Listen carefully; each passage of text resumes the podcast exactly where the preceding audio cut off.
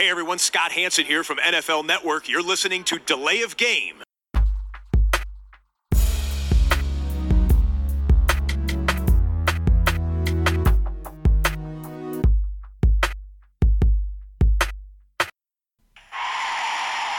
of game.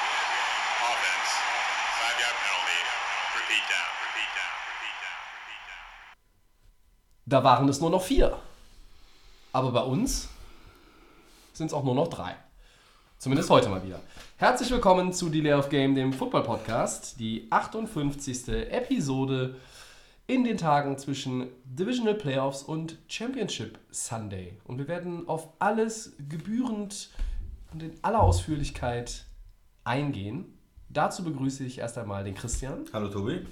und ich begrüße den Max. Hallo. Ja, ein langer Dienstag äh, für uns alle äh, mit viel Arbeit und äh, viel Chaos. Ne, Christian, hast du Homeoffice gehabt? Heute? Nee, du hattest auch Termine, hast du gesagt. Ja, ja. Verschiedenste Termine. War es entspannt, ne? Ja, aber es war- lief trotzdem gut. Bei euch ja nicht so. Ihr müsst ja, es war wenig, wenig strukturiert und äh, auf Kante genäht. Das, aber, das wird wieder. ja, der Max hat eigentlich schon dreimal abgesagt äh, aufgrund äh, diverser Probleme in der Firma. Aber, Aber ich bin da. ja, er ist da. Natürlich. Ja, Und jetzt ein Bierchen. genau. Zur Entspannung, ja. Das ist eine sensationelle Überleitung. Aber Genau. du, damit du wach bleibst, hast du Bier mit Cola gemischt, ne? genau. Ja. Damit man das noch aushält, ja. Ja. Christian, was hast du denn? Ich habe einen Bolton alt. Okay, also irgendwas Klassisches sozusagen. Vom Niederrhein, ja. Ich habe äh, äh, von Yellow Belly ein Session IPA mit, mit dem wunderbaren Namen On the Fritz. Äh, kommt woher? Habe ich schon wieder vergessen. Ich glaube, es kommt aus Großbritannien. Das sind die mit dem Brexit, ne? Ja, genau, das sind die. Okay, also wir stoßen mal an. Ja. Ja, Prost. Prost.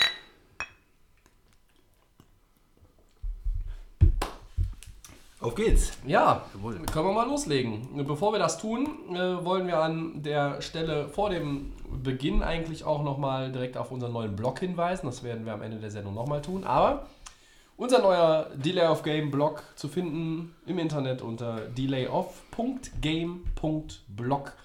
Hin und wieder so, soll es da und wird es da Geschichten von uns geben. Ähm, die ersten sind jetzt mal von mir. Mal gucken, wer sonst noch so schreiben wird.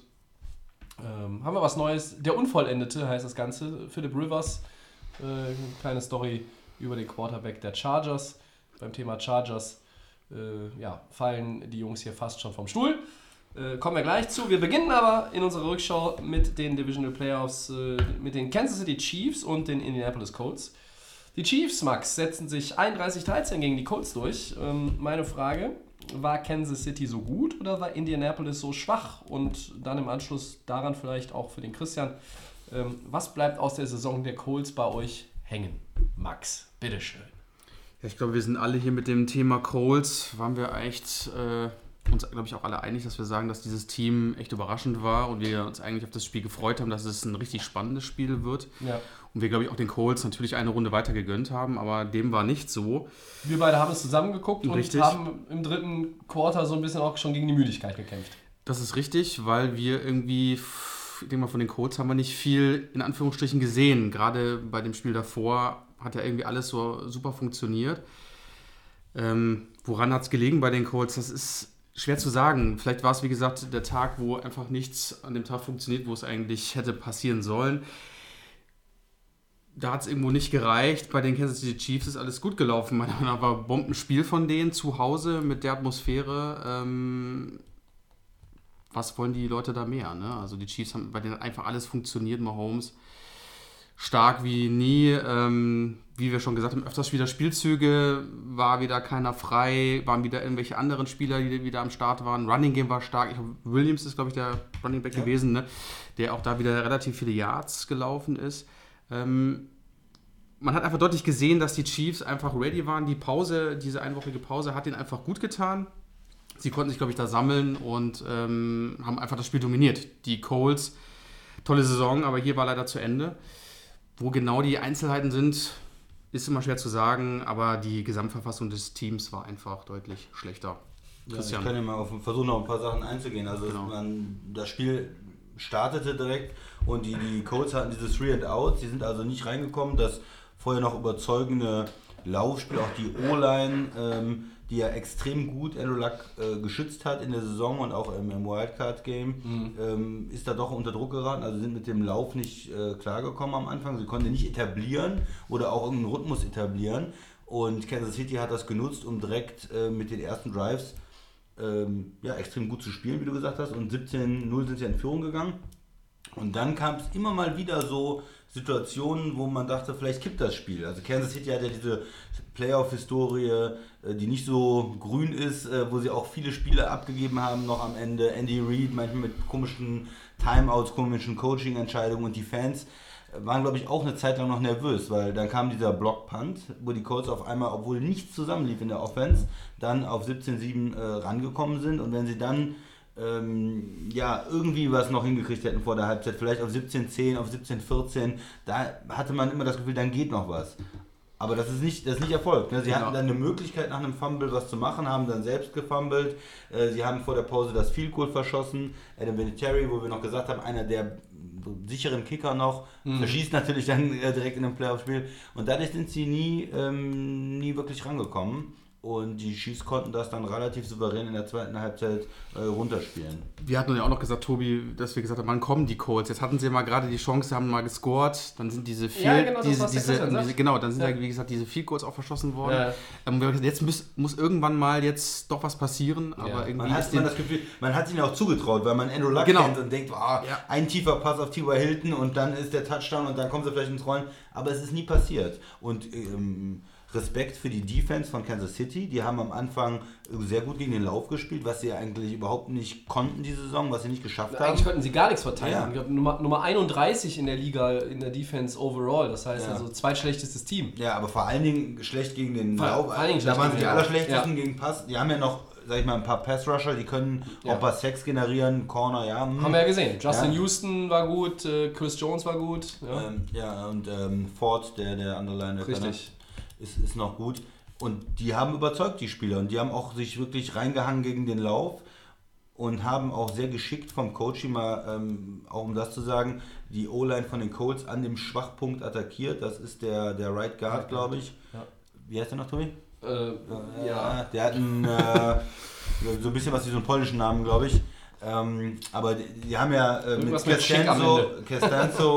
Äh, Nelson jetzt der, der, der Rookie Guard, dann haben sie Kelly als Center und der Right Guard ist der Smith, auch ein Rookie. Die spielen aber alle sehr gut und so der, sagen wir mal, schwächste Spieler in dem Bereich ist da der Right Guard und den haben sie dann immer wieder mit ihren heißt der? Glowinski heißt er. Lowinski? Glowinski. Glowinski. Mark Glowinski. ähm, angegriffen und da sind dann auch ein, zwei äh, Sacks passiert oder auch äh, Pressures gegen Luck. Ja, ein sehr guter Gameplan, ähm, gut gespielt, das Running Game etabliert von Kansas City. Man merkt ja im Moment keinen Unterschied zwischen, zwischen Hand und ähm, dem Backup. Ja. Oder würdest du, würdet ihr das anders sehen?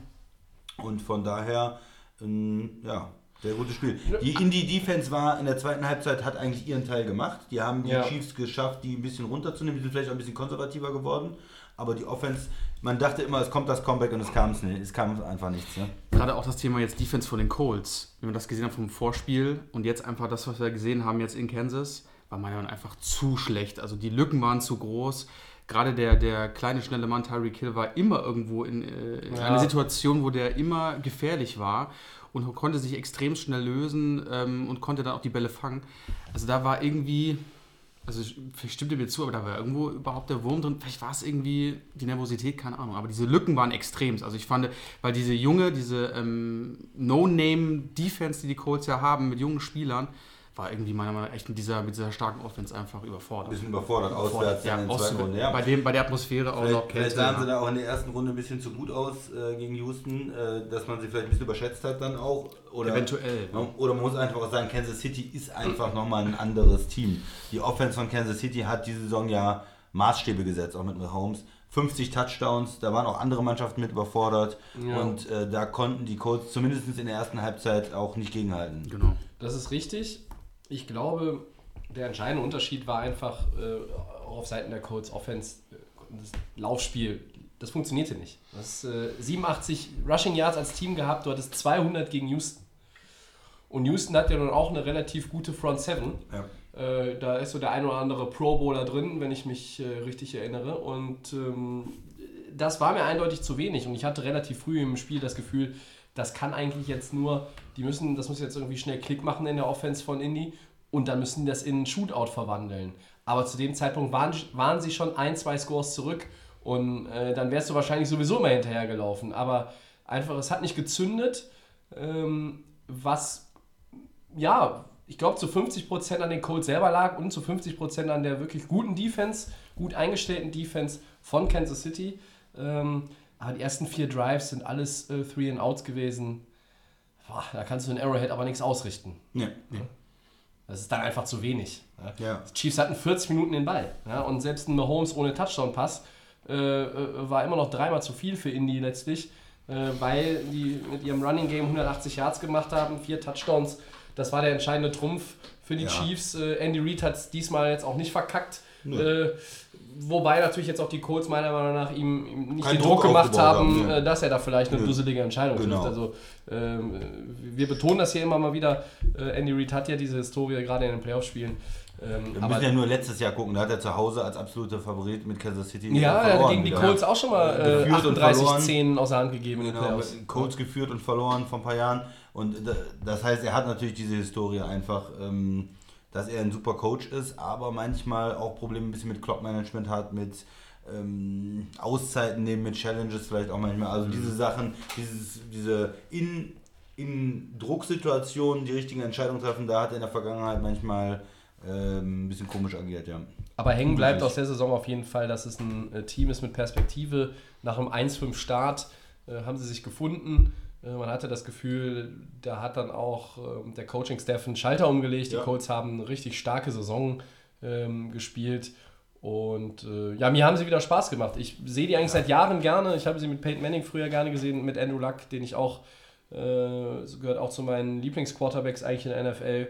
Ähm, ich fand, es war eine gute Saison. Sie haben einen Playoff-Win, äh, auf den man auch nochmal aufbauen kann. Und äh, aus diesem Kansas City-Spiel wird Indy eine Menge mitnehmen können äh, für die Zukunft. Ähm, und die haben auch noch ein bisschen Cap Space. Ne? ja. Max lacht schon. Ne? Ich habe es am Samstag nochmal gemacht. Wir haben das Spiel gesagt, wir haben das Spiel zusammen geguckt.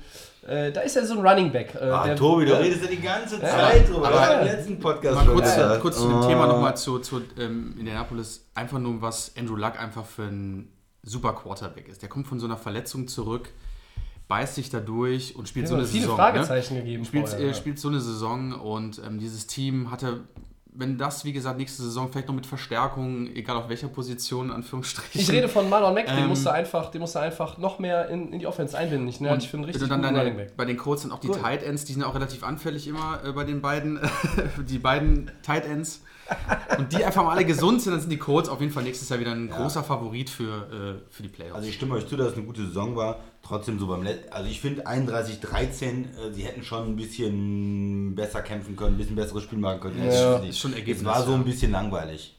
Ja, es war, es war ich fand es in der Tat langweilig. Es Ja. war für mich das langweiligste äh, Playoff-Spiel bis zu dem Zeitpunkt auf jeden Fall. Gut, dann kommen wir mal zu dem Spiel, das dir vielleicht besser gefallen hat, Tobi. Erster Playoff-Sieg für die Rams nach 14 Jahren. Yeah! Applaus. Danke, dürft alle sitzen Gerne. bleiben. Ja. Freut den Mann in dem Rams-Trikot, der mir gegenüber sitzt. Ähm, 30-22 gegen die Cowboys gewonnen.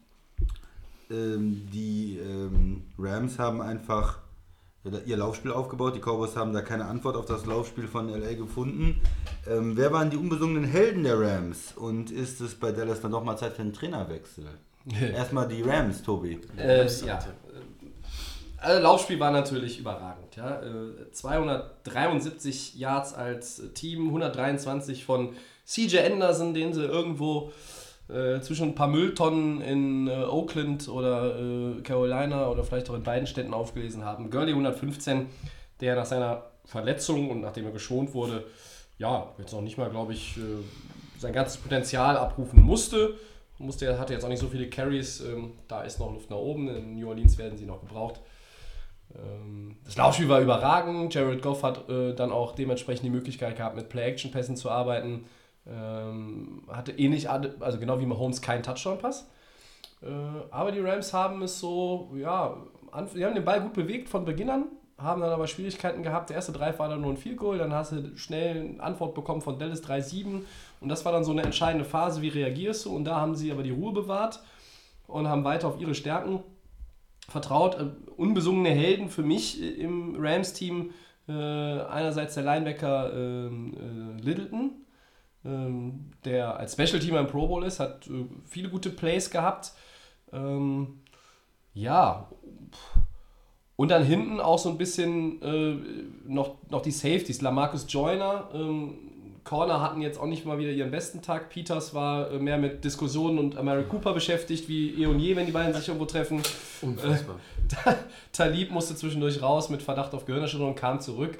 Ähm, die hatten jetzt meiner Meinung nach nicht so den, den großen Impact, aber äh, so ein Safety wie Marcus Joyner hat auch noch das ein oder andere gute Play gehabt und natürlich die Linebacker, Cam Littleton, das waren für mich die unbesungenen Helden, aber im Vordergrund, im Fokus lagen natürlich, verstanden natürlich ganz klar Anderson und Gurley, ähm, die haben das Ding getragen. Äh, ganz entscheidend am Ende, äh, Dallas kam nochmal ein bisschen ran, äh, und dann beim entscheidenden Drive, der das Ding zugemacht hat, Jared Goff mit einem Scramble holt das First Down und ist dann im letzten Moment auch noch so klug und bleibt inbounds, obwohl es so aussah, als würde er dringend nach außen wollen über die Seitenauslinie. Das hat auch Todd Gurley hinter im Interview gesagt. Oh Mann, er wollte so hart rausgehen, aber Gott sei Dank ist er drin geblieben. Dann läuft die Uhr nämlich weiter. Das vielleicht nochmal äh, als Erklärung für die Nicht-Experten. Ja, und so konnten sie dann das, das Ding zumachen. Ähm, ja, Dallas hat sich aber auch ganz gut geschlagen. Also die waren jetzt nicht grottenschlecht, ähm, ja, aber die waren auch bei weitem nicht so gut wie gegen Seattle. Max, willst du weitermachen? Sehr gerne. Ja. Ähm, weil wir auch vor dem Spiel ja gesagt haben, das wird hier so ein Duell zwischen den beiden Top Running Backs, die ja in den beiden Teams ist. Aber ja, ich wie glaube, war denn Elliott genau so? das war das Thema, weil ich gehen wir mal davon aus, wie, wie die Cowboys gestanden wären, wenn jetzt das mit Elliott gut funktioniert hätte. Ne? Vielleicht wäre es ein enges Spiel geworden, vielleicht wäre es auch gut für die Cowboys ausgegangen. Also ich fand es eng genug, phasenweise. Da sind meine Hände ein bisschen schwitzig gewesen. Verständlich, klar. Äh, aber die Rams haben das genau richtig gemacht. Sie haben diesen Elliott einfach aus dem Spiel genommen. 47 Rushing Yards. Ich glaube, das ist schon lange her, dass er dieser Mann das äh, irgendwie, ich glaube, in der Saison gab es das, glaube ich, noch gar nicht, wenn ich mich jetzt nicht täusche. Gerade bei so einem Spiel, ähm, die Rams haben es, glaube ich, richtig gemacht. Sie haben sich darauf eingestellt, dass die Cowboys sehr viel natürlich mit ihm arbeiten werden. Haben das gut gelöst. 47 Yards, mein Gott, das ist ja wirklich das Traum-Thema in den Playoffs. Also besser kann es nicht laufen. Dann hast du natürlich diesen Top-Tage mit, mit, mit Cooper, der natürlich dazugekommen ist, aber hat alles nicht gereicht im Nachhinein. Und ähm, bei den Cowboys muss man sich natürlich jetzt auch mal Gedanken machen. Wir haben es hier auf dem Zettelchen, ob dann nicht vielleicht doch ein Trainerwechsel mal in Frage kommen wird. Der Christian würde ihn sofort rausschmeißen, wenn er Jerry Jones wäre. Ähm, ja, aber er wird auf gar keinen Fall jetzt den Trainer Das habe ich nämlich so äh, ja, beliebt da irgendwo äh, beim Owner und die sind so unter einer Decke und die haben jetzt einen Playoff-Run gemacht und haben in der zweiten Runde auswärts verloren. Da gibt es, glaube ich, keinen Grund, den Coach äh, zu wechseln. Das auch wenn ich ihn immer noch nicht für einen richtig guten Coach halte. Aber das reicht dann. Der hat, man muss ja ein bisschen Respekt geben. Er hat die Saison gut rumgerissen und hat äh, nach dem, äh, nach dem Cooper Trade haben, sind sie ja verdient in die Playoffs gekommen, haben ihre Division gewonnen, haben ein Playoff-Spiel gewonnen. Von daher gibt es da erstmal nicht zu meckern. Selbst von mir gibt es jetzt da nicht zu meckern, den Coach jetzt zu wechseln. Ich glaube nicht, dass er langfristig die Cowboys zu einem Super Bowl führt. Ich glaube nicht, dass er einer der Top-Coaches der Liga ist. Aber er wird in Dallas Coach bleiben. Ich glaube nämlich das auch, weil du hast ja schon gesagt, also ich kriege, dass der auch nächste Saison mit denen fahren wird. Er saß auf dem Hot Seat ne, am Anfang der Saison. Ja. Keiner hat ihm irgendwas zugetraut. Und drehst du das Ding um, machst nochmal was in der, in der Trade Deadline. Dafür Respekt dafür. Und, ähm, das muss man Fall. ganz ehrlich ja, sagen. Da hat auch intern natürlich bei den Cowboys sehr, sehr viel Gutes, ähm, sehr, sehr, sehr viel funktioniert. Und da muss man einfach sagen, das hätte auch gegen die Rams klappen können. Dann würden sie jetzt im, im NFC-Finale stehen. Aber ich denke auch, dass der Coach das bestimmt noch machen wird. Aber Christian sagt ein gutes Argument. Ich glaube, der Garrett kann sich noch so anstrengen im Super Bowl mit den Cowboys.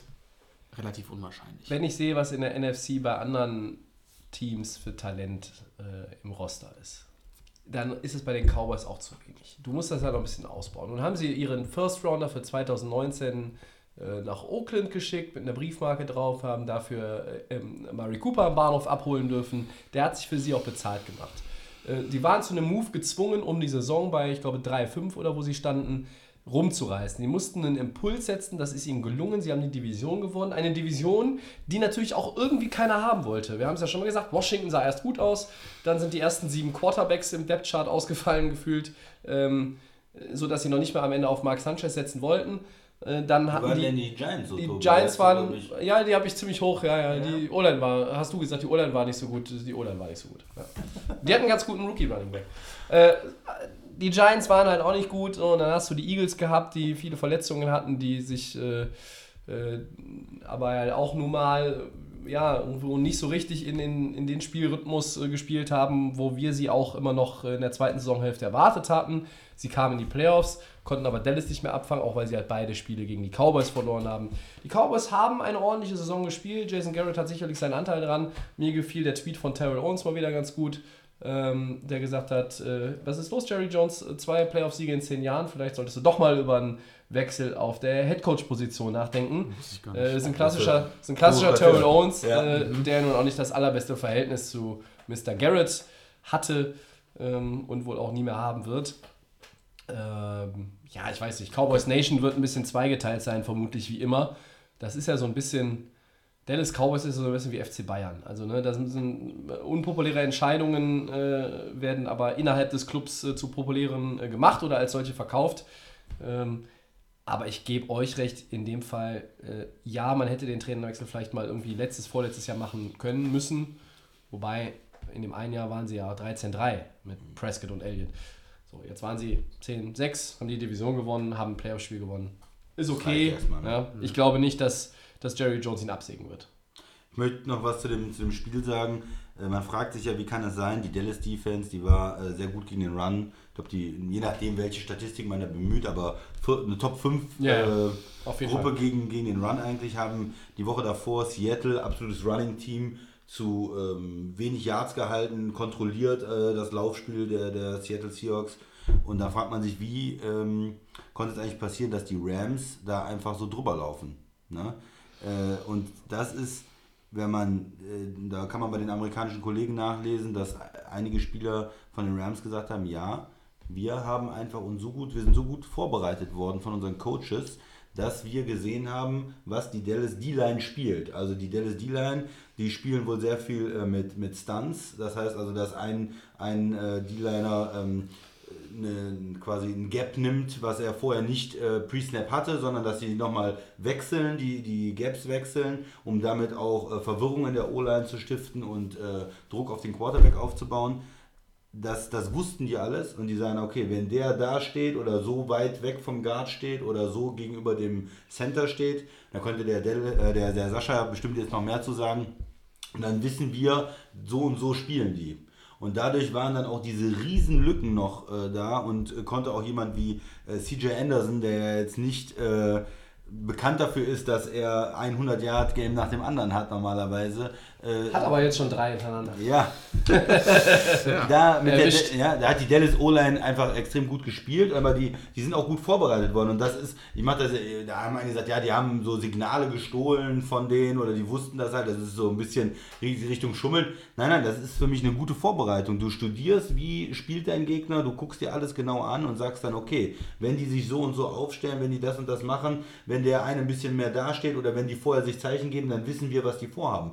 Und das ist der Unterschied zwischen einem normalen Spiel in der, in der Saison, wo du einfach jede Woche jemand anders spielst, und einem Playoff-Spiel, wo du dich nur darauf fokussierst und wo du dann auch die Rams mit der Bye-Week vorher extra Zeit hatten und dann sowas rausarbeiten. Und da nochmal ganz viel Respekt. Äh, ein Teil dieses super Lauf, ein Teil äh, geht natürlich an Gurley und an die O-Line und alles, aber auch an die Coaches, die Richtig. diese Vorbereitung machen. Und da ist Dallas auch ein Stück weit, wie man wieder mal so sagt, outcoached worden. Ne? Outcoached. Ja, das ist, es gibt leider kein wunderbar passendes deutsches Wort dafür, deshalb bemühen wir das gerne. Also quasi, äh, wie soll man sagen, der, der, der bessere Coaching-Staff äh, lag bei den Rams. Ja. Äh, die Cowboys wurden outcoached. Ich muss noch mal vielleicht eine Anmerkung machen. Ich äh, tue mich immer schwer in der Rückbetrachtung mit den Spielen meiner Rams. Ich habe, während ich die Spiele gucke, äh, tausend Sachen, die mir auffallen. Ich sollte mir angewöhnen, ähm, sie dann aufzuschreiben für den Podcast. Ähm, ich war ehrlich gesagt ein bisschen nervös. Ich war am äh, Samstag äh, unterwegs beim äh, Winter Game in Köln von der Deutschen Eishockey-Liga und äh, eigentlich während ich mir dieses Eishockeyspiel angeguckt habe, äh, bin ich im Kopf schon einige Spielzüge äh, der Rams Offense durchgegangen. Ähm, wenn man 14 Jahre kein Playoff-Spiel gewonnen hat ähm, und letztes Jahr überhaupt das erste Mal nach 13 Jahren wieder in den Playoffs war, ähm, dann willst du das natürlich unbedingt, diesen ersten Sieg. An, an mehr denkt man dann trotz einer guten Saison auch noch nicht. Äh, was mich persönlich noch gefreut hat als Randnotiz, erster Playoff-Win für Left Tackle Andrew Whitworth. Der Mann ist 36, der war oft in den Playoffs. Jetzt fragt euch vielleicht, warum hat er denn noch nie ein Playoff-Spiel gewonnen? Das könnt ihr euch sagen, weil er in Cincinnati gespielt hat. Da gewinnt man keine Playoff-Spiele. Zumindest nicht mit Marvin Lewis, aber das ist ja nun auch erledigt. Und die Bengals, das soll noch äh, nicht unerwähnt bleiben an der Stelle, passt ganz gut, werden sich wohl Quarterback-Coach Zach Taylor von den Rams angeln und als neuen Headcoach vorstellen. Das wird aber wie üblich in der Branche erst bekannt, wenn die Rams-Saison vorbei ist. Also hoffentlich wird das erst am 4. Februar verkündet. ähm, ja, also Whitworth, für den hat es mich persönlich gefreut und der O-Line insgesamt, glaube ich, äh, Max und Christian Hartmann, äh, diese Bye-Week, das hat ihnen echt gut getan. Das ist eine relativ alte O-Line. Äh, Whitworth, Sullivan, ähm, Havenstein, also denen war es jetzt, für die war es nicht so schlimm, dass die eine Woche Pause haben. Absolut. Ja, das ist, man muss daran denken, man hat also, das ist, das, das heißt ja einiges, dieses Bye Week. Das ist ja nicht nur, dass du nicht irgendwo hinreisen musst, nicht spielen musst, du kannst dich ausruhen und alles. Und du hast danach, du bist der ähm, 1 oder 2 Seed, du hast auch noch Heimrecht, das heißt, du hast Heimrecht, bist eigentlich schon das bessere Team, hast Heimrecht und hattest eine Woche Pause. Und ähm, es gab lange Zeit, war das absolut dominant in der Liga in den 90er Jahren und Anfang der 2000er Jahre. Da haben eigentlich oft diese Heimteams gewonnen. Und dann gab es so eine Phase, wo dann gab es mal die Steelers, die Packers, die Giants, äh, wo auf einmal äh, ein Six Seed äh, in den Super Bowl gekommen ist. Und dann haben alle gesagt, ja, man muss nur reinkommen und irgendwie äh, läuft das dann. Äh, wenn du als heißes Team reinkommst, dann reicht das. Habe ich noch vor zwei Wochen gesagt. ja, aber die letzten, die letzten Jahre haben wiederum, seit 2012 glaube ich, ist das wieder gekippt. Ja. Die letzten Jahre haben immer gezeigt, wenn du 1 oder 2 Seed bist, da hast du den klaren Weg zum Super Bowl. Du musst ein Heimspiel gewinnen, dann bist du im Championship Game. Und das ist entweder noch ein Äh, Heimspiel oder du hast ein Auswärtsspiel. Ein Auswärtsspiel und dann bist du drin. Seit einigen Jahren ist kein Spiel, äh, keine Mannschaft mit einem Auswärtsspiel zum Super Bowl gekommen, sondern das waren Mannschaften, die haben ihre Heimspiele gewonnen und Mhm. zack waren die im Super Bowl. Ähm, ja, man muss das einfach so sehen. Ja, letztes Jahr die Eagles, die Patriots ähm, und wenn man da die, die letzten Jahre zurückgeht, das ist auch doch wieder sehr, sehr wichtig geworden. Wir haben es diese Woche gesehen, es haben viermal die Heimteams gewonnen. Wenn ich das hätte ich vielleicht auch vorher wissen können. Aber da kommen wir zum nächsten Spiel, Max. Ja, das nächste Spiel. New England. Patriots. Li- Lies es vor, so wie es da steht. Äh, ja, und täglich grüßt Bill Belichick. Ja. Sonst dachte ich immer das Murmeltier. äh, ja, es ist mal wieder der Mann im Hoodie. ja. Die Patriots gewinnen 41-28. Äh, mich hat es nicht überrascht. Ähm, aber was hat euch beide denn am meisten bei dem Spiel überrascht? Ich fange doch mal mit dem Christian an. Ja, mich hat total überrascht. Ich bin ja ehrlich. Ich habe vorher gesagt, die Chargers gewinnen. Ich habe gedacht, irgendwann ist diese New England-Geschichte vorbei. Die sahen diese Saison sehr angreifbar aus. Es lief nie so hundertprozentig. Gronk ist nicht mehr der dominante Tight End. Brady ist alt. Die Offense lief nicht so toll. Die Defense war angreifbar. Hat nicht so viele Star-Player. Ich habe mir die Chargers angeguckt. Das schien ihr Jahr zu sein. Sie haben endlich ihre Kicking-Probleme gelöst. Sie haben tolle Defensive-Spieler. Sie haben Baltimore dominiert, gut gecoacht gewesen. Ähm, Im letzten Spiel dachte man, die haben diese ja, mit, äh, mit den ganzen Safeties da gespielt und Baltimore total dominiert. Und ich war mir sicher, sie gewinnen in New England. Jetzt ist dieser Wechsel da. Die New England schafft es nicht. Und ich kenne sogar vielleicht jemanden, der da äh, ein bisschen Geld drauf gesetzt hat, dass die Chargers tatsächlich da gewinnen. Und das war's wohl du. Und ich muss euch sagen, im ersten Viertel, es war wie immer, New England dominiert das Spiel, Touchdown, Touchdown, Touchdown, die Chargers werden einfach komplett vom Platz gefegt. Es war eine Demütigung. Ja, äh, Wie hieß es diese- bei Dodgeball noch die größte Demütigung in der Geschichte des dieses- Kabelfernsehens? Dieses gute Coaching aus dem Baltimore-Spiel war, glaube ich, nur ein Zufall, dass sie da irgendwie reinge... Ja, oh, wir haben Nein, das keine- war kein Zufall. Wir haben nein, keine nein, da würde ich widersprechen, das war kein Zufall. Ja, wir haben keine Linebacker mehr, wir lassen mal die Safety spielen. Ja, aber du kannst doch nicht mit derselben Taktik dann die nächste Woche wieder in New England spielen. da ist ja wieder mein Lieblingswort. Outcoached. Ja, die wissen das doch, die haben sich das doch angeguckt und äh, New England hat denen einfach mal eine Lektion erteilt. Also McDaniels Offensive, da waren äh, tausend verschiedene Spielzüge, da wurden alle mit eingebunden, da war total variabel der Lauf, Screens, kurze Pässe, lange Pässe, mittlere Pässe, Play-Action. Äh, den, den Chargers flog der Ball ja nur so um die Ohren und von den dominanten äh, Pass-Rushern hat man gar nichts gesehen. Die O-Line hat die kontrolliert, der Ball war schon weg, bevor die überhaupt ankamen. also dominant ohne Ende. Und die äh, tolle Offense der Chargers ist auch überhaupt nicht ins Laufen gekommen. Christian, ähm, was sagen, ich, Ja. ich möchte, dass du derjenige bist, der nochmal genau die ersten Drives oder alle Drives der Patriots in der ersten Halbzeit aufzählt. Das mache ich sehr Ja, gerne. weil du hast mir das am, am Sonntag, wir haben ja noch ein Stück von dem äh, vierten Playoff-Spiel des Wochenendes zusammengeguckt, ähm, damit wir überhaupt ein bisschen Playoff-Football an dem Wochenende zusammen gucken können, was aber hauptsächlich auch an mir lag. Ähm, das ist klingt, vor. lese, lies es Ja. bitte uns nochmal vor, auch für die Hörer, äh, die es nicht mehr im Kopf haben oder vielleicht das Spiel nicht geguckt haben oder vielleicht auch schon nach den ersten zwei Drives der Chargers ausgemacht haben. Drive der Patriots in diesem Spiel. Touchdown, Touchdown, Touchdown, Touchdown. Das sind vier. Dann, oh, ein Punt. Die Chargers haben ihn gestoppt, die Patriots. Aber was passiert dann? LA fängt den Ball nicht richtig, verliert ihn, macht Punt. Die, New England hat den Ball und Touchdown. Ja, und dann Das- die sechste Possession war dann End of Half. so. Und da heißt, stand es 35 Also zu 7. eine dominantere erste Halbzeit von der Offense und von der äh, Defense äh, kann man eigentlich kann man ei- eigentlich nicht irgendwie auf dem Papier aufmalen. Das war wunderbar. Da war das Spiel zur Halbzeit erledigt und die äh, ja am Ende 41 28 ein bisschen äh, Ergebniskorrektur in der zweiten Halbzeit, aber äh, das war eine super Leistung. Vor allen Dingen der Offense, des Coachings und auch die Defense hat äh, die Chargers da gar nicht zur Erfolgung kommen lassen. Wo war? Philip Rivers, äh, Keenan Allen, ähm, Melvin Gordon, Melvin 15 Gordon. Rushing Yards. ja, die sind einfach komplett unter die Räder gekommen. An, wo man dachte, es ist jetzt ihre Saison.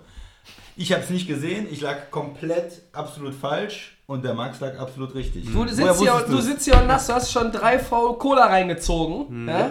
während wir die Spiele analysieren. Ja? So, und damit der, bevor der Max jetzt äh, Mhm. äh, hier ganz äh, im Lachen versinkt, kommt er jetzt auch mal wieder zu Wort. Aber bevor ich es gleich vergesse, Mhm. der Max hat, falls ihr es nicht realisiert habt oder von den Gamepicks noch wisst, der Max hat alle vier Spiele des Divisional Weekends richtig getippt. Chapeau an dieser Stelle. Danke, Und jetzt danke. kommst du. Du hast es alles kommen sehen. Ja, ich habe Du sagst mir auch noch am Samstag hier bei dem Spiel von den Chiefs gegen die Colts, ah, der Philipp Dorsett, die graben dann wieder irgendeinen aus, den hast du das ganze Jahr nicht gesehen. Und dann, äh, Was war? Äh, Er hat die, gescored. die WhatsApp-Nachricht war, äh, Bam, Junge, Dorsett. Ja.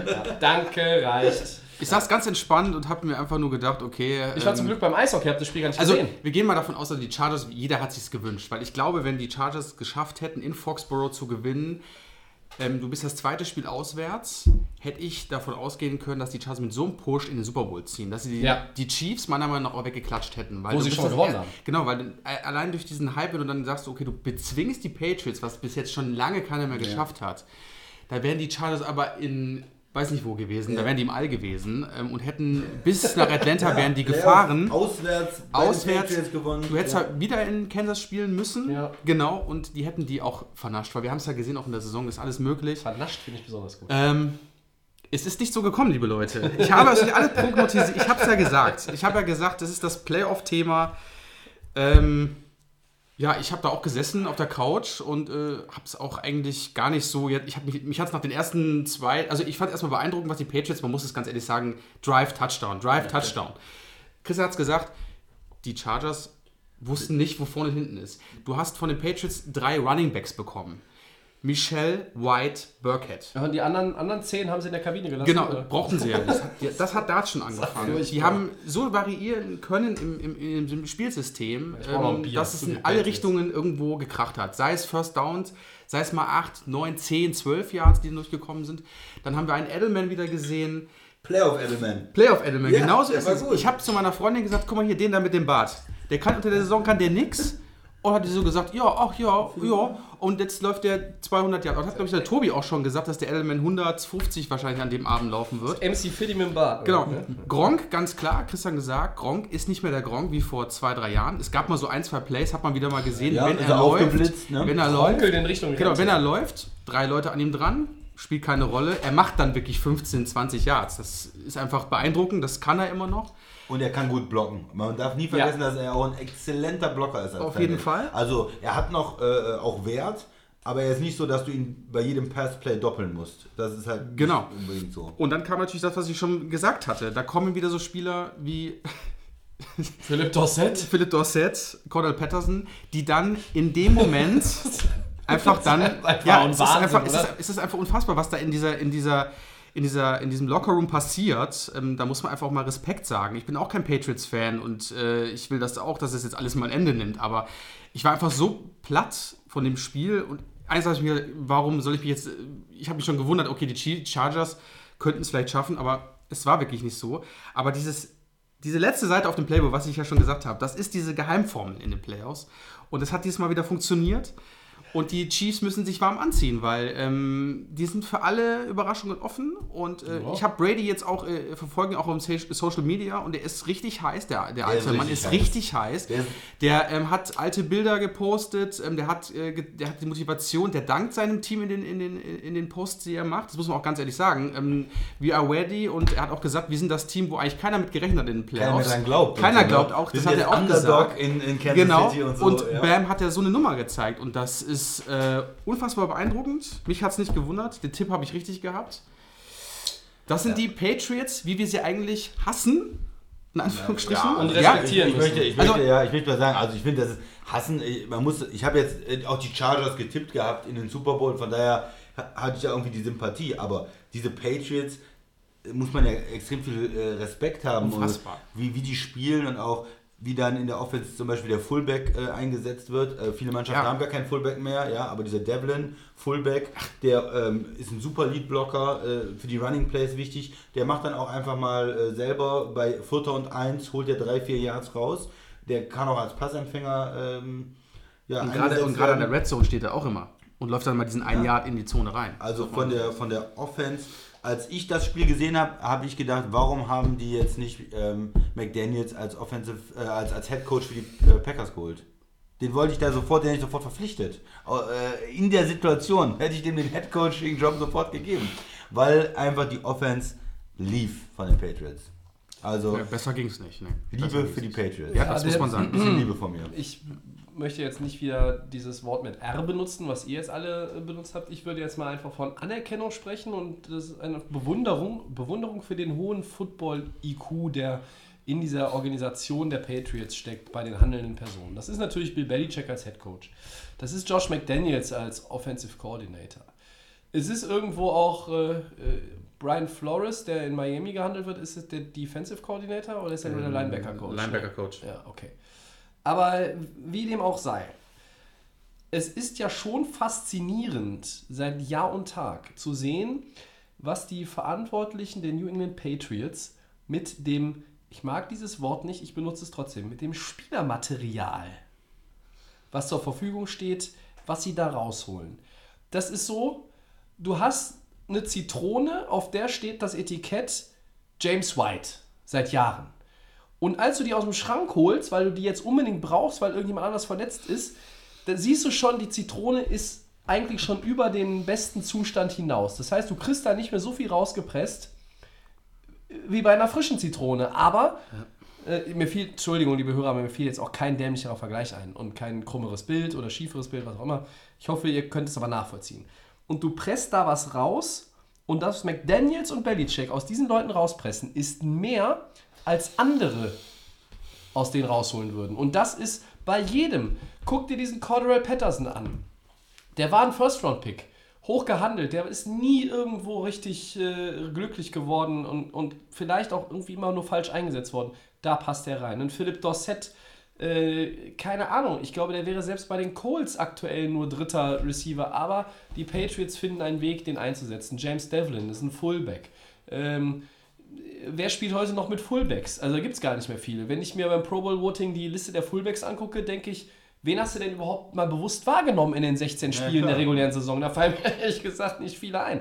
So, und das ist aber, und das ist, das ist auch auf, auf Seiten der Defense. Ich finde, finde ein McCourty oder auch ein, äh, äh, mir fallen jetzt auch noch Namen aus der Vergangenheit ein, Teddy Bruschi, Rodney Harrison, äh, Donta Hightower, ähm, wer auch immer. Das sind Leute, ähm, die sind keine Starspieler in dem Sinne, aber die machen einfach alles richtig. Das ist handwerklich komplett sauber nach Anleitung gebaut und durchgezogen. Da, da ist jede Schraube festgezogen, äh, da, da passt einfach alles. Und das ist eine Kunst, die keine Franchise im amerikanischen Sport über so einen langen Zeitraum hinbekommen hat. Zumindest nicht seit ich diesen Planeten äh, bewohne. Äh, es mag die Boston Celtics gegeben haben mit Bill Russell, die irgendwie 20 Meisterschaften in Folge hatten. So viel waren es nicht. ja. Äh, so, aber, aber was ich sehe, seit ich mich mit US-Sport befasse, da sehe ich nichts Vergleichbares. Und da habe ich ganz viel Anerkennung für, obwohl ich es mir auch mit jeder Faser meines Körpers wünsche, dass diese Ära mal zu Ende geht. Weil immer die Patriots im AFC Title Game, ich bin ganz ehrlich, es geht mir auf den Sack. Das ist ja kein Geheimnis, dass es mir auf den Sack geht. Und es geht mir dieses Jahr wieder auf den Sack. Zu dem Spiel, ich habe es nicht gesehen. Ich habe nur Highlights gesehen. Und ich hatte auch keinen Bock, mir dieses Spiel in, mit, äh, Ja, als, das Game, als. Game in Das 40 ist anzugucken. sehenswert. Mir haben die Highlights gereicht, Ja. weil ich eins einfach auch, auch sagen muss, äh, ich habe das alles schon viel zu oft gesehen. Ja? Wenn man die Das Patriots nicht mag, hat man es viel zu oft gesehen. Aber du kommst ja nicht drum herum zu sagen, es ist einfach Wahnsinn. Und jetzt ziehen sie diese, spielen sie diese Motivationskarte. Das heißt, es sind nicht nur die Fähigkeiten der Spieler, sondern es ist auch dieser Mindset. Es ist genau das äh, Do your job und Know your rule, äh, role. Das ist genau das, was die Patriots richtig machen. Jetzt kommt Brady und sagt, ja, und wir, alle sagen, wir sind scheiße dieses Jahr, jetzt zeigen wir denen das mal, wie das ist. Ja, also das ist ja noch besser, als wenn Sean Payton bei den Saints 225.000 Dollar in den Locker Room und eine Kopie von der Vince Lombardi Trophy reinlegt und sagt, wollt ihr das haben, dann gewinnt drei Spiele. Also was die Patriots machen, wer das Vollmer-Buch gelesen hat, der weiß auch, und das wird nicht nur bei den Patriots so sein, du wirst als Spieler richtig gedrillt. Du wirst angeschrieben. Da geht es richtig hart zur Sache. Ja. Und nur wer damit umzugehen weiß, wer auch da mal über den eigenen Schatten springen kann und, und auch am nächsten Tag wieder dem Defensive Coordinator, dem Linebacker Coach oder dem Wide Receiver Coach ins Gesicht gucken kann, obwohl du am Tag zuvor zur Sau gemacht worden bist. Nur dann kannst du in der NFL was erreichen. Und bei aller Schärfe, die bei den New England Patriots in der Franchise sicherlich seit 20 Jahren mit Belichick äh, regiert,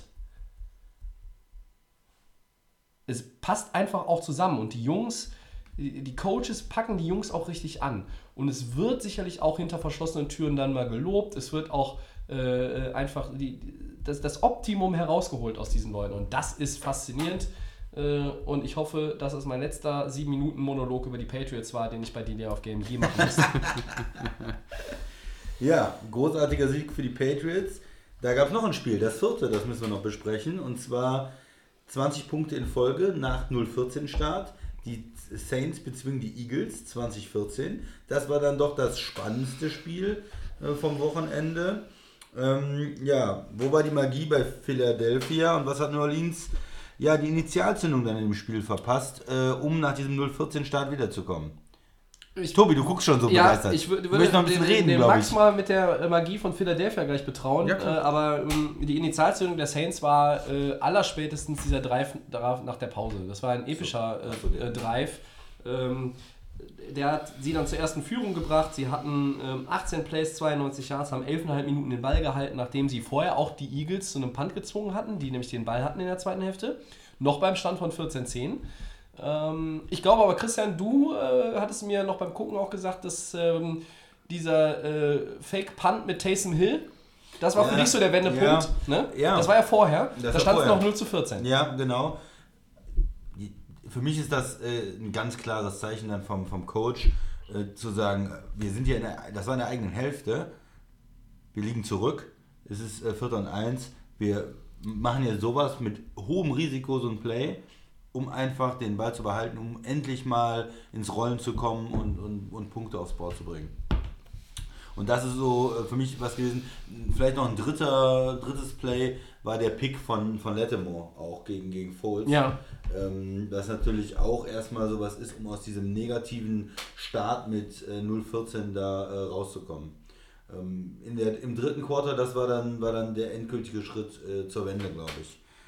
Ja, ein extrem, äh, das Spiel, vielleicht für die, die es nicht gesehen haben, es fing ja an, äh, wie man es überhaupt nicht kennt. Drew Brees, erstes Play äh, oder in, den, in dem ersten Drive direkt einen weiten Passversuch, es war, glaube ich, im Third Down im ersten, im ersten, ähm, im Drive. ersten Drive, so, also das dritte Play dann.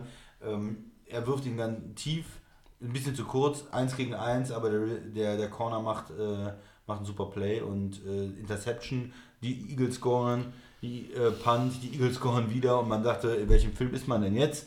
Äh, 14-0 Eagles. Äh, die Eagles haben den Ball in der zweiten Halbzeit. Äh, die Eagles Defense äh, spielt auf einem hohen Niveau. Und dann kamen halt diese Schlüsselereignisse, dass sich New Orleans und da auch von mir wieder ganz viel Respekt wieder reingekämpft hat in das Spiel. Das waren vielleicht auch nicht dieses ähm, Touchdown, Touchdown, Touchdown sofort und wir haben das Spiel gedreht, sondern immer so kleine Entscheidungen äh, dann an diesem, an diesem Vorsprung zu nagen. Die Defense der Saints ist immer besser geworden, Ja. hat ähm, den Ball immer wieder für die Offense geholt, ähm, mit dem Pick oder halt mit äh, Punts. Und dann konnte New Orleans diese Führung immer weiter wegarbeiten und dann selbst in Führung gehen. Ähm, Vielleicht ein Punkt, der auch noch wichtig ist, was man sagen muss, ähm, Leute in der Eagles äh, D-Line waren ja verletzt zwischenzeitlich. Äh, Fletcher Cox, der wieder ein dominantes Spiel auch gemacht hat, die Saints vor viele Probleme gestellt hat, auch das Laufspiel der Saints ähm, unterbunden hat, ist für ein paar Plays rausgegangen, war angeschlagen, Michael Bennett ist rausgegangen. Das ist natürlich auch eine Qualität, äh, die du da verlierst in der D-Line, wenn du nicht mehr rotieren kannst, wenn wichtige Spieler ausfallen.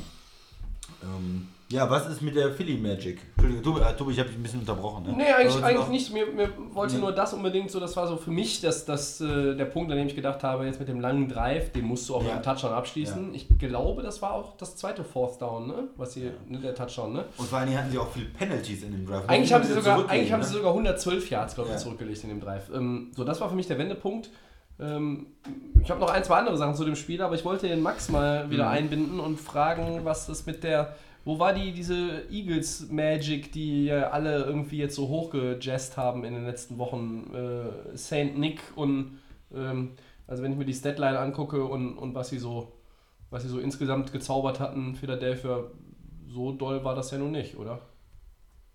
Gut, ich glaube, wir, gerade du hattest ja auf jeden Fall die Eagles so als möglichen Super Bowl-Kandidaten ja angesehen, weil einfach dieses Thema, dass sie sich halt zurückgekämpft haben, in die Playoffs gekommen sind, letzte Spiel ja, Ja, gewonnen weil, haben. weil ich gesagt habe, Genau, es und, kommt drauf an, wie man ähm, reinkommt, ja, und nicht, dass genau. man reinkommt, also sondern Und wie man reinkommt. Und Du, Christian hat was anderes ich behauptet. habe, wie gesagt, auch nur die ersten zwei Hälften gesehen bis zur Halbzeit. Ähm, kriegst halt dann, wie gesagt, schon gleich die, Die ersten Packung. Quarters. Die ersten Quarters, genau.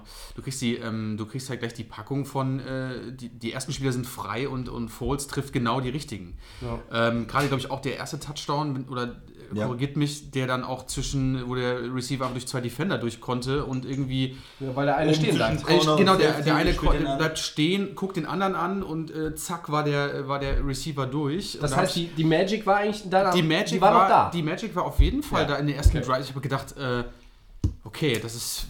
Die Eagles sind motiviert, sie sind heiß, Wow, sie wollen den gedacht, Titel wieder verteidigen.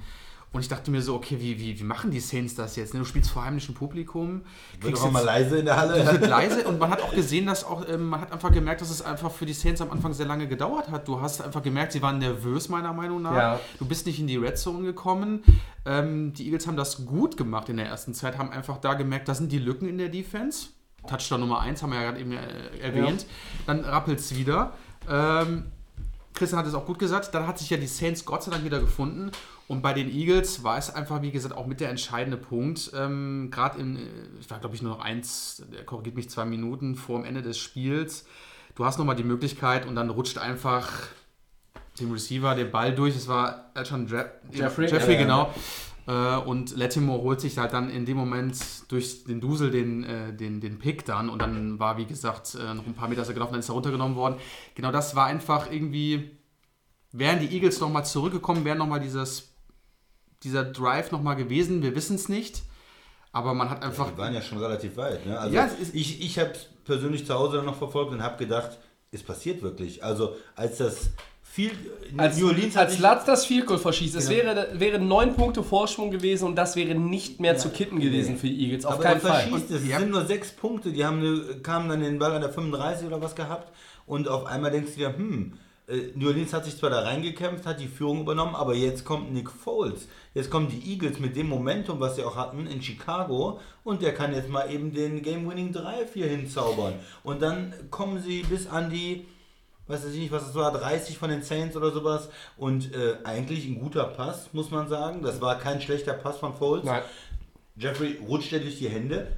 In 9 von 10 Fällen fängt er den. Und dann waren es noch 15 Yards oder sowas für die, äh, für die Eagles. Das äh, wäre meiner Meinung nach, wenn er den gefangen hätte, eine große Chance, dass die Eagles tatsächlich dieses Spiel noch gewinnen. Ich glaube nämlich Also auch, Wahnsinn. die, diese, dieser letzte Drive dann quasi von den Eagles war auch so eine Art, glaube ich, dass das Team selbst gemerkt jetzt ist noch, nee, weil wir ja schon geschrieben Ja. haben, ist so eine Art Magie noch drin. Ja. Jeffrey war ja in dem Moment auch extremst frei, als er den Ball durch hat Ja. ähm, flutschen lassen. Der hat den eigentlich. Der hat ihn eigentlich ja. gehabt, das war, glaube ich, auch so hier so Ja. links von seinem Helm. Wenn er den geka- äh, geholt hätte, wäre er bestimmt noch einige Yards laufen können und wer weiß, wie dann der Drive ausgegangen wäre. Und das war Kann ich euch sagen. Touchdown. Ja. Und- hätte, mit- genau weil der Und Christian dann, sagt, dann das sieht auch die Statline von Fultz anders aus. 18 von 31 äh, mit 201 Yards, das wären dann äh, 19 von 31 gewesen, mindestens mit 220 Yards. Und es wären dann halt zwei Touchdowns und ein Pick gewesen. Und dann sagt jeder, oh, okay, gegen New Orleans mit der Defense, die haben Ja. gespielt, aber Philly setzt sich dann durch. Und äh, hätte dann äh, dementsprechend 21-20 in New Orleans gewonnen, das wäre Wahnsinn gewesen. Und genau das Ähm. ist das Thema, was Foles ja, was ihn ja so ausmacht, ähm, gerade in dieser, in dieser Endphase der, äh, der, der Saison, die Playoffs. Diese langen Bälle, die wirft er dann auch. Der traut sich das und geht auch das Risiko ein, dass er vielleicht mal gepickt wird. Ja. Und das ist das Gefährliche. Das haben wir auch letztes Jahr gesehen bei den Eagles. Das haben wir auch wieder gesehen. Die langen Bälle kommen dann. Die Saints Defense ist ja auch, wie gesagt, hat ja die Geschenke auch gegeben. Klar waren sie stärker. Aber der Drive hätte böse ausgehen für die Saints. Das war einfach äh, riesen, riesen Glück. Ich glaube, das Entscheidende wäre gewesen, dass die Saints nicht mehr genug Zeit gehabt hätten, um darauf zu antworten, weil das ist dann auch wieder so ein ähm, Nick Foles, Doug Peterson-Ding. Ähm, andere hätten vielleicht auch nicht so die Übersicht, würden dann so schnell wie möglich scoren. Die hätten das auch noch so gezogen, dass quasi keine Zeit mehr gewesen wäre, wär, um, um zu antworten, trotz einer Auszeit, die New Orleans meiner Meinung nach noch hatte. Aber ich habe diese Vision auch schon gehabt, dass Jake Elliott den Extrapunkt zum 21-20-Sieg der Eagles verwandelt. Ähm, und da habe ich mich aber trotzdem ein bisschen gefragt, wie das eigentlich sein kann. Philadelphia scored bis quasi zwei Minuten vor Schluss da, äh, bis es diesen Fehler dann gab mit der Interception. Ähm, die scoren im zweiten Viertel nicht, im dritten nicht, im vierten nicht. Und dann gewinnen die das Ding. Wie kann das sein? Warum Ja. hat New Orleans das Ding nicht vorher zugemacht? Ja? Also bei aller Überlegenheit, ähm, da hätte, hätten die Saints ein bisschen mehr draus machen müssen, weil also nach dem Stotterstart haben sie das Ding eigentlich in den Griff bekommen, haben das Spiel dominiert, sie waren das bessere Team. Und dann am Ende, also dieses Field Goal von, von Latz, da habe ich, da habe ich wirklich gedacht, das kann nicht sein. Man kann eigentlich auch kein Team sehen, das so viel Glück hat, dass so viele entscheidende Kleinigkeiten zu seinen Gunsten ausgeht. Ich erinnere an das Cody Parkey Field Goal äh, in der Woche zuvor. Äh, und die Eagles hatten auch in dem, bei ihrem äh, Run letztes Jahr in, in entscheidende Situationen Glück. Und wenn wir nochmal an das Ende der regulären Saison dieses Jahr denken, die, Sa äh, die Rams und die Texans hätten sie in die Ferien schicken können, Schrägstrich müssen. Das sind zwei Teams, die bessere Footballteams meiner Meinung nach waren in dieser Saison. Und am Ende kommt wieder Foles und alle reiten diese Welle von St. Ja, Nick. ich fand's und cool. ganz ehrlich, wo auch immer er hingeht, ich gratuliere den Eagles für das, was sie für ihn bekommen im Trade, weil dieser Mann und jetzt, jetzt kommt die Kontroverse rein. Dieser Mann ist nicht gut genug, um Starting Quarterback ein stabiler zu sein für eine ganze Saison. Das hat er noch nirgendwo bewiesen. Du redest Noch nirgendwo. Super Bowl MVP. Noch nirgendwo bewiesen. Da kannst Also, du mich mal. Kannst, der Typ, erzählen, dass du der Super Bowl MVP Nein. nicht gut genug ist, um ein Starter zu sein. Gut der, genug als Starter schon. Ja, klar. Aber der ist als Starter für eine ganze Saison, die 16 Spiele dauert in der National Football League, ist der nicht besser als Joe Flacco, als Andy Dalton. Auf ist nicht keinen besser Fall. als Bortles, als Carr, Als Bortles vielleicht. als Ich- Eli Manning, als, äh, ich sag dir, zehn schlechtere Quarterback. Ja, aber, als- er ist, als- aber als- er ist ja. nicht besser als Andrew Luck, Philip Nein, Rivers, Deshaun ja. Watson, Drew Brees, ähm, Russell Wilson, Jared Goff, äh, Ben Roethlisberger. Bei Goff bin ich mir nicht sicher. Ja, wirst du ja sehen. Und wir unterhalten uns in der ersten Februarwoche nochmal. Da hat der Mann einen Ring. So. Dann hat er ja erst gleichgezogen mit Nick Foles ist Foles, muss nicht man gut sagen. genug für Da muss er erstmal 16 Super Bowl Spiele. MVP werden, um überhaupt äh, in die Kontroverse Ich habe Nick Foles eine. Saison bei den Rams ertragen müssen. Ja, das war seine frühe Zeit. Jetzt äh, hat er einen komm. Coach äh, bei den Eagles. Da spielt er gut. Da muss man Respekt haben, der hatte gut gespielt. spielt- Äh, die hätten fast in New Orleans gewonnen. Er spielt halt Das einfach in den wichtigen Situationen einfach Ja. dann gut. Das muss man einfach auch mal sagen. Ja, also, danke, Da bin ich aber Max, auch danke. wirklich auf. Weil, Ja, in den Playoffs. Ja, aber das ist die wichtigste Phase. Was willst du denn? Also wenn jetzt da für diese vier, fünf Spiele in der Saison, okay, kann natürlich dann nachher schlecht aussehen, aber Foles ist einfach ein gefährlicher Ja, aber wenn der. Foles über 16 Spiele inkonstant spielt, dann kommst du mit dem nicht in die Playoffs. Das ist richtig, aber ähm, Ihr seid ja ein paar Experten. trotzdem ist er einfach ein extremst gefährlicher Quarterback. Das muss man einfach angehen. Das ist, ja, das ist im Januar. Wenn Foles auf dem Level in der regulären Saison 16 Spiele spielt, auf dem er sonst immer in der regulären Saison gespielt hat, wenn er irgendwo über längere Zeit äh, unterm Center war, dann kommst du mit dem Typen nicht in die Playoffs. Das können wir in der Offseason dann diskutieren. Ja. Werden wir mal sehen. Ja, der geht dann nach Jacksonville. Und? Kommen die dann in die Playoffs, nur weil der da spielt? Ich glaube nicht, dass er nach Jacksonville geht. Ja, Wo geht er? Ist mir völlig egal, wo der hingeht. Aber die werd, das Team wird nicht in die Playoffs kommen, wenn er 16 Spiele startet. Ich hätte noch zwei Punkte zu dem Spiel, kurz. Wenn du mit Nick Foles Bashing fertig bist. Ja, mir, mir geht es einfach dieses auf den Sockel heben dieses Typen, was wir seit Wochen wieder, als wenn es in der NFL es wird über andere Leute oder über andere Teams wird viel zu wenig geredet. Wenn ich den Peter Schrager bei NFL Network sehe, der, keine Ahnung, der, der, der rennt irgendwie mit, äh, keine Ahnung, er hat wahrscheinlich einen Dauerständer, weil er Nick Foles hat spielen sehen, geht mir um den Sack. Völlig überbewertet. Super Bowl MVP waren andere. Oh, Joe Flacco, der hat auch mal einen Super Bowl gewonnen. Das ist ein bisschen länger, ja. ja. Ja. Und? Ist der auch so ein Riesentyp wie Nick Foles?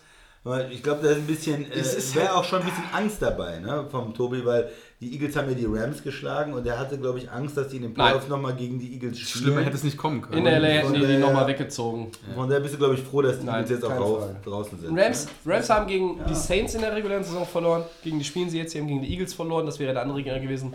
Und sie hätten, wenn Chicago es nicht verbaselt hätte, beziehungsweise wenn nicht Philadelphia so ein Schweineglück gehabt hätte in Chicago, hätten die Rams schon gegen Chicago gespielt. Nein, ich hätte mir verloren. vor keinem dieser drei Gegner hätte ich mir in die Hosen gemacht, weil ich weiß, dass Sean McVay zu allen drei noch eine passende Antwort hat. Also sehr optimistisch hier, der Rams-Fans. Aber ich wollte noch was zu dem Spiel sagen. Und zwar Immer noch? Ein, ja, einmal Lattimore, der, der Corner, äh, der hat am Anfang äh, gegen Jeffrey ähm, nicht so gut ausgesehen. Ich habe ihn einmal kurz gesehen, dass, da hat er eine Reception zugelassen. Da dachte ich mir schon, hm, sieht er nicht so gut aus, aber er hat dann zwei Picks gehabt. Äh, der erste war extrem gut, der zweite war ähm, zwar ein Ja. bisschen glücklich, aber er hat es gemacht. Ja, Ja, das ist auch super wichtig gefangen. am Ende des Spiels. Und das äh, andere ist noch, wir haben noch nicht gesagt, Michael Thomas, 12 Receptions für 171 Yards und Touchdown. Im Moment der beste Receiver in der Liga in dieser Form. So, das kriegst du noch um die Ohren gehauen, Tobi. Und jetzt Ja, dann machen wir mal weiter, ja. Sonst kracht das hier noch. Ja, das ist krass noch. Kann passieren. Ja, aber dafür ist es doch, dafür werden wir hier äh, weltweit, weltweit so. gelobt, ja, dass wir, dass wir solche Diskussionen hier auch führen, ähm, wo dann äh, die Zuhörer auch zwischendurch die Lautstärke leiser machen müssen. Ja. Divisional Playoffs haben wir jetzt wieder fast eine Stunde drüber geredet. Ähm, wer hat eigentlich so lange über die Patriots philosophiert? Ach, das war ja ich. Furchtbar. Furchtbar, furchtbar, furchtbar. Höre ich mir gar nicht mehr an. Später. Also die Odds, äh, und da gucken wir mal so ein bisschen auf die Veteranen. Ähm, der erste von mir an euch. Wie groß ist die Chance, dass Chargers Tight End Antonio Gates in 2019 noch spielen wird? 0% ganz direkt von mir. Äh, Der hat, ist eigentlich schon diese Saison zurückgetreten, wollte nicht mehr spielen, ist wegen einer Verletzung nochmal zurückgekommen. Jetzt ist es endgültig, glaube ich, vorbei. Auch nach dieser bitteren Playoff-Niederlage wird er dann nicht nochmal nächste Saison irgendwie was versuchen. Gates, Rente. Ja, bin ich auch dafür. Also auch 0%. What? Ja, Tony Gates, das ist, die Zeit ist vorbei. Ich war jetzt irgendwo so auffällig jetzt in der Zeit, wo er jetzt gespielt hat, meiner Meinung nach überhaupt gar nicht. Hunter Henry ist jetzt dann auch wieder komplett wieder am Start und ich denke mal, das wird. Hunter Henry wieder da, Chargers Put. Ja, aber gut, ähm, Gates ist, ist nächste Saison jetzt auch wirklich nicht mehr da. Toller Spieler, äh, aber er hat es jetzt auch lange gemacht. 35% Chance. Er hat nämlich gesagt, er würde gerne noch weiterspielen und wenn, würde er eh noch für die Chargers spielen. Ich könnte mir vorstellen, der Mann verdient Minimum ähm, als, äh, als zweiter, dritter Teil im Roster ähm, hinter Hunter Henry und was weiß ich wem noch, ähm, könnte, könnte mir das schon noch vorstellen. Er wird im Sommer 39. Ähm, er ist aber auch ein guter blockender Tight End. Äh, und hier sehe ich auch viel mehr Bock, noch weiter zu spielen, als zum Beispiel bei Rob Gronkowski. Also von daher gebe ich ihm 35%. Dann mache ich mal weiter. Wir haben ja noch einen anderen älteren Herren, und zwar von den Cardinals. Larry Fitzgerald. Wird er der nächste Saison noch weitermachen? Tobi, deine Einschätzung? Aber bei, bei dem gebe ich äh, ehrlich gesagt, ein, äh, ich würde eigentlich weniger sagen, weil, weil das so, auch wenn er jünger ist, äh, er wird vor dem Saisonstart 36. Äh, ich weiß nicht, was du da gerade machst mit den Kronkorken, Christian, aber es funktioniert nicht. So, also Larry Fitzgerald ist ja so ein Kandidat eigentlich schon seit Jahren, dass er sagt, jetzt reicht's mir äh, und ich tue das meinem Körper auch nicht mehr an. Ich könnte mir aber vorstellen, dass Cliff Kingsbury, der neue Trainer der Cardinals, dann nochmal Überzeugungsarbeit leistet, weil er auch noch einfach als Mentor in der Kabine, im Lockerroom für das junge Team wichtig ist. Ich sage, es ist schwer, es ist ein Coinflip, deshalb sage ich 50 Prozent. Ja, da gehe ich auch mal weit runter. Ich denke, Fitzgerald tut sich das auch nicht mehr an mit dem Team. Das war ja Keine bisschen- Football-Romantiker ein hier. bisschen, ein bisschen bitter auch mit ähm, den Cardinals die Saison. Und ich sag mal 10%. Will sich ausschließen. Oh, besser als null. Aber ja, ein bisschen mehr als null, aber 10%. Ich bin mal so bei 30 Prozent. Das ist wahrscheinlich so eine Abhängigkeit, was in der Offseason jetzt auch passiert mit den Cardinals. Vielleicht können sie sich ein bisschen mehr verstärken. Dann sagt vielleicht Fitzgerald, oh, da habe ich vielleicht nochmal Bock mit dem Team zu spielen, die nochmal aufzubauen. 30 Prozent gebe ich da höchstens mehr auch nicht.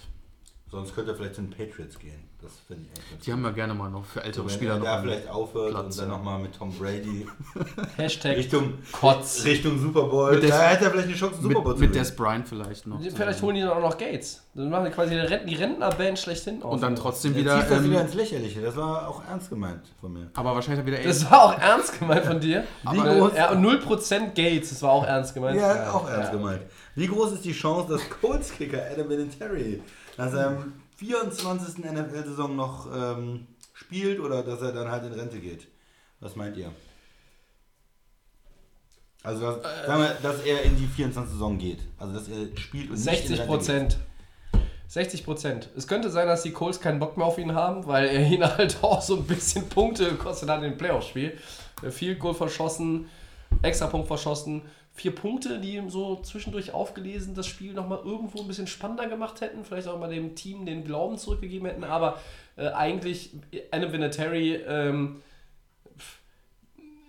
ja, die Kickerposition ist phy- physisch jetzt nicht die anstrengendste in der NFL. Ich glaube, die Chancen stehen gut, dass er sonst noch bei einem anderen Team vielleicht äh, zum Einsatz kommt. 60 Prozent, Max. Ich gehe mehr, ich will sogar 80 Prozent sagen, Aha. weil ähm, wir haben ja dieses Kicker-Dilemma ja gesehen diese Saison und ähm, gab es viele Wechsel und viele Mannschaften werden sich wahrscheinlich auch noch mal Gedanken machen und warum nicht so einen Veteran nehmen, der jetzt einmal hier im, im Playoff-Spiel daneben geschossen hat. Kann passieren. Hätte mal Ich könnte mir zwei, sogar vorstellen- 2002 im Super Bowl daneben geschossen. Hätte er vielleicht mal, ähm, aber ist er sogar noch bei den Colts, wer weiß es. Aber ich könnte, wenn er selber noch Bock hat, bin ich davon überzeugt, dass er auf jeden Fall noch ein Team findet. Christian.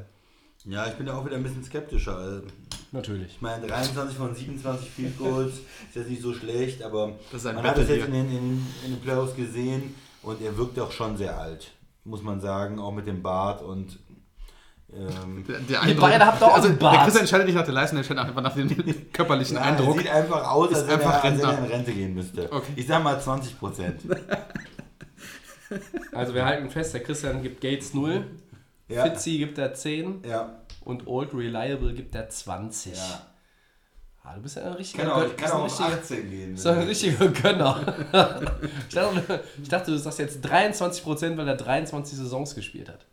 Nee. Nee, nee, nee, das ist dann nicht so dein Style. Killefitz. Das ist nicht so dein Killefitz. Ich glaube, wir machen jetzt mal Okay. weiter hier. Ja. Ja, du, Championship ist besser? Sunday. Championship Sunday, genau. Wann ist der? Die letzten Am Sonntag oder am Samstag? Sonntag. Ach nee, das heißt Sunday, dann ist es Sonntag. So. Ich bin ähm, nur der Host, ich habe keine Ahnung. Die letzten vier Teams sind jetzt, stehen jetzt fest. Und zwar am Sonntag, 21.05 Uhr.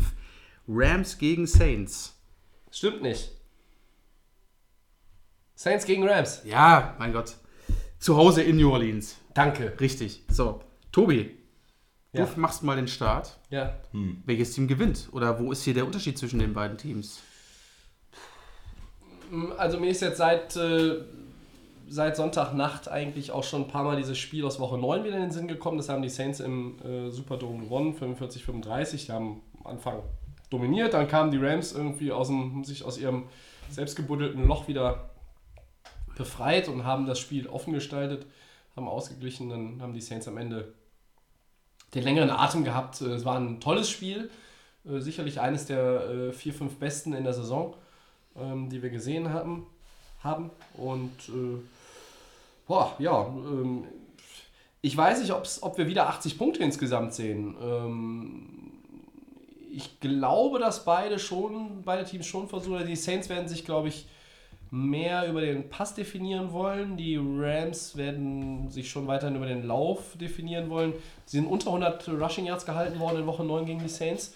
Ähm, das wäre garantiert ihr Aus, egal wie viel äh, Goff äh, dann wirft.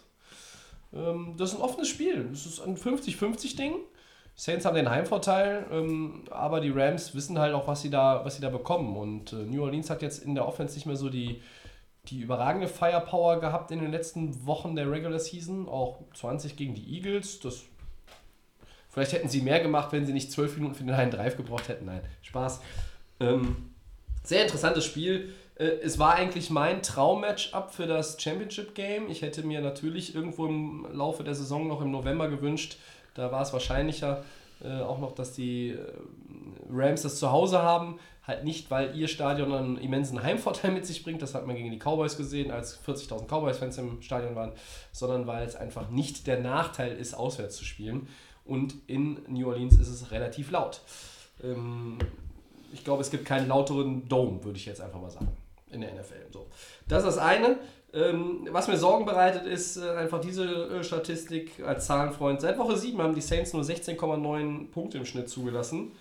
Ähm, ich glaube, es kommt auch so ein bisschen für die Rams auf die Playmaker natürlich in der Defense an. Ne? Wie viel Druck kannst du auf Breeze ausüben? Äh, kommt Donald und Sue irgendwie gut zum Zug? Was ist mit Brockers?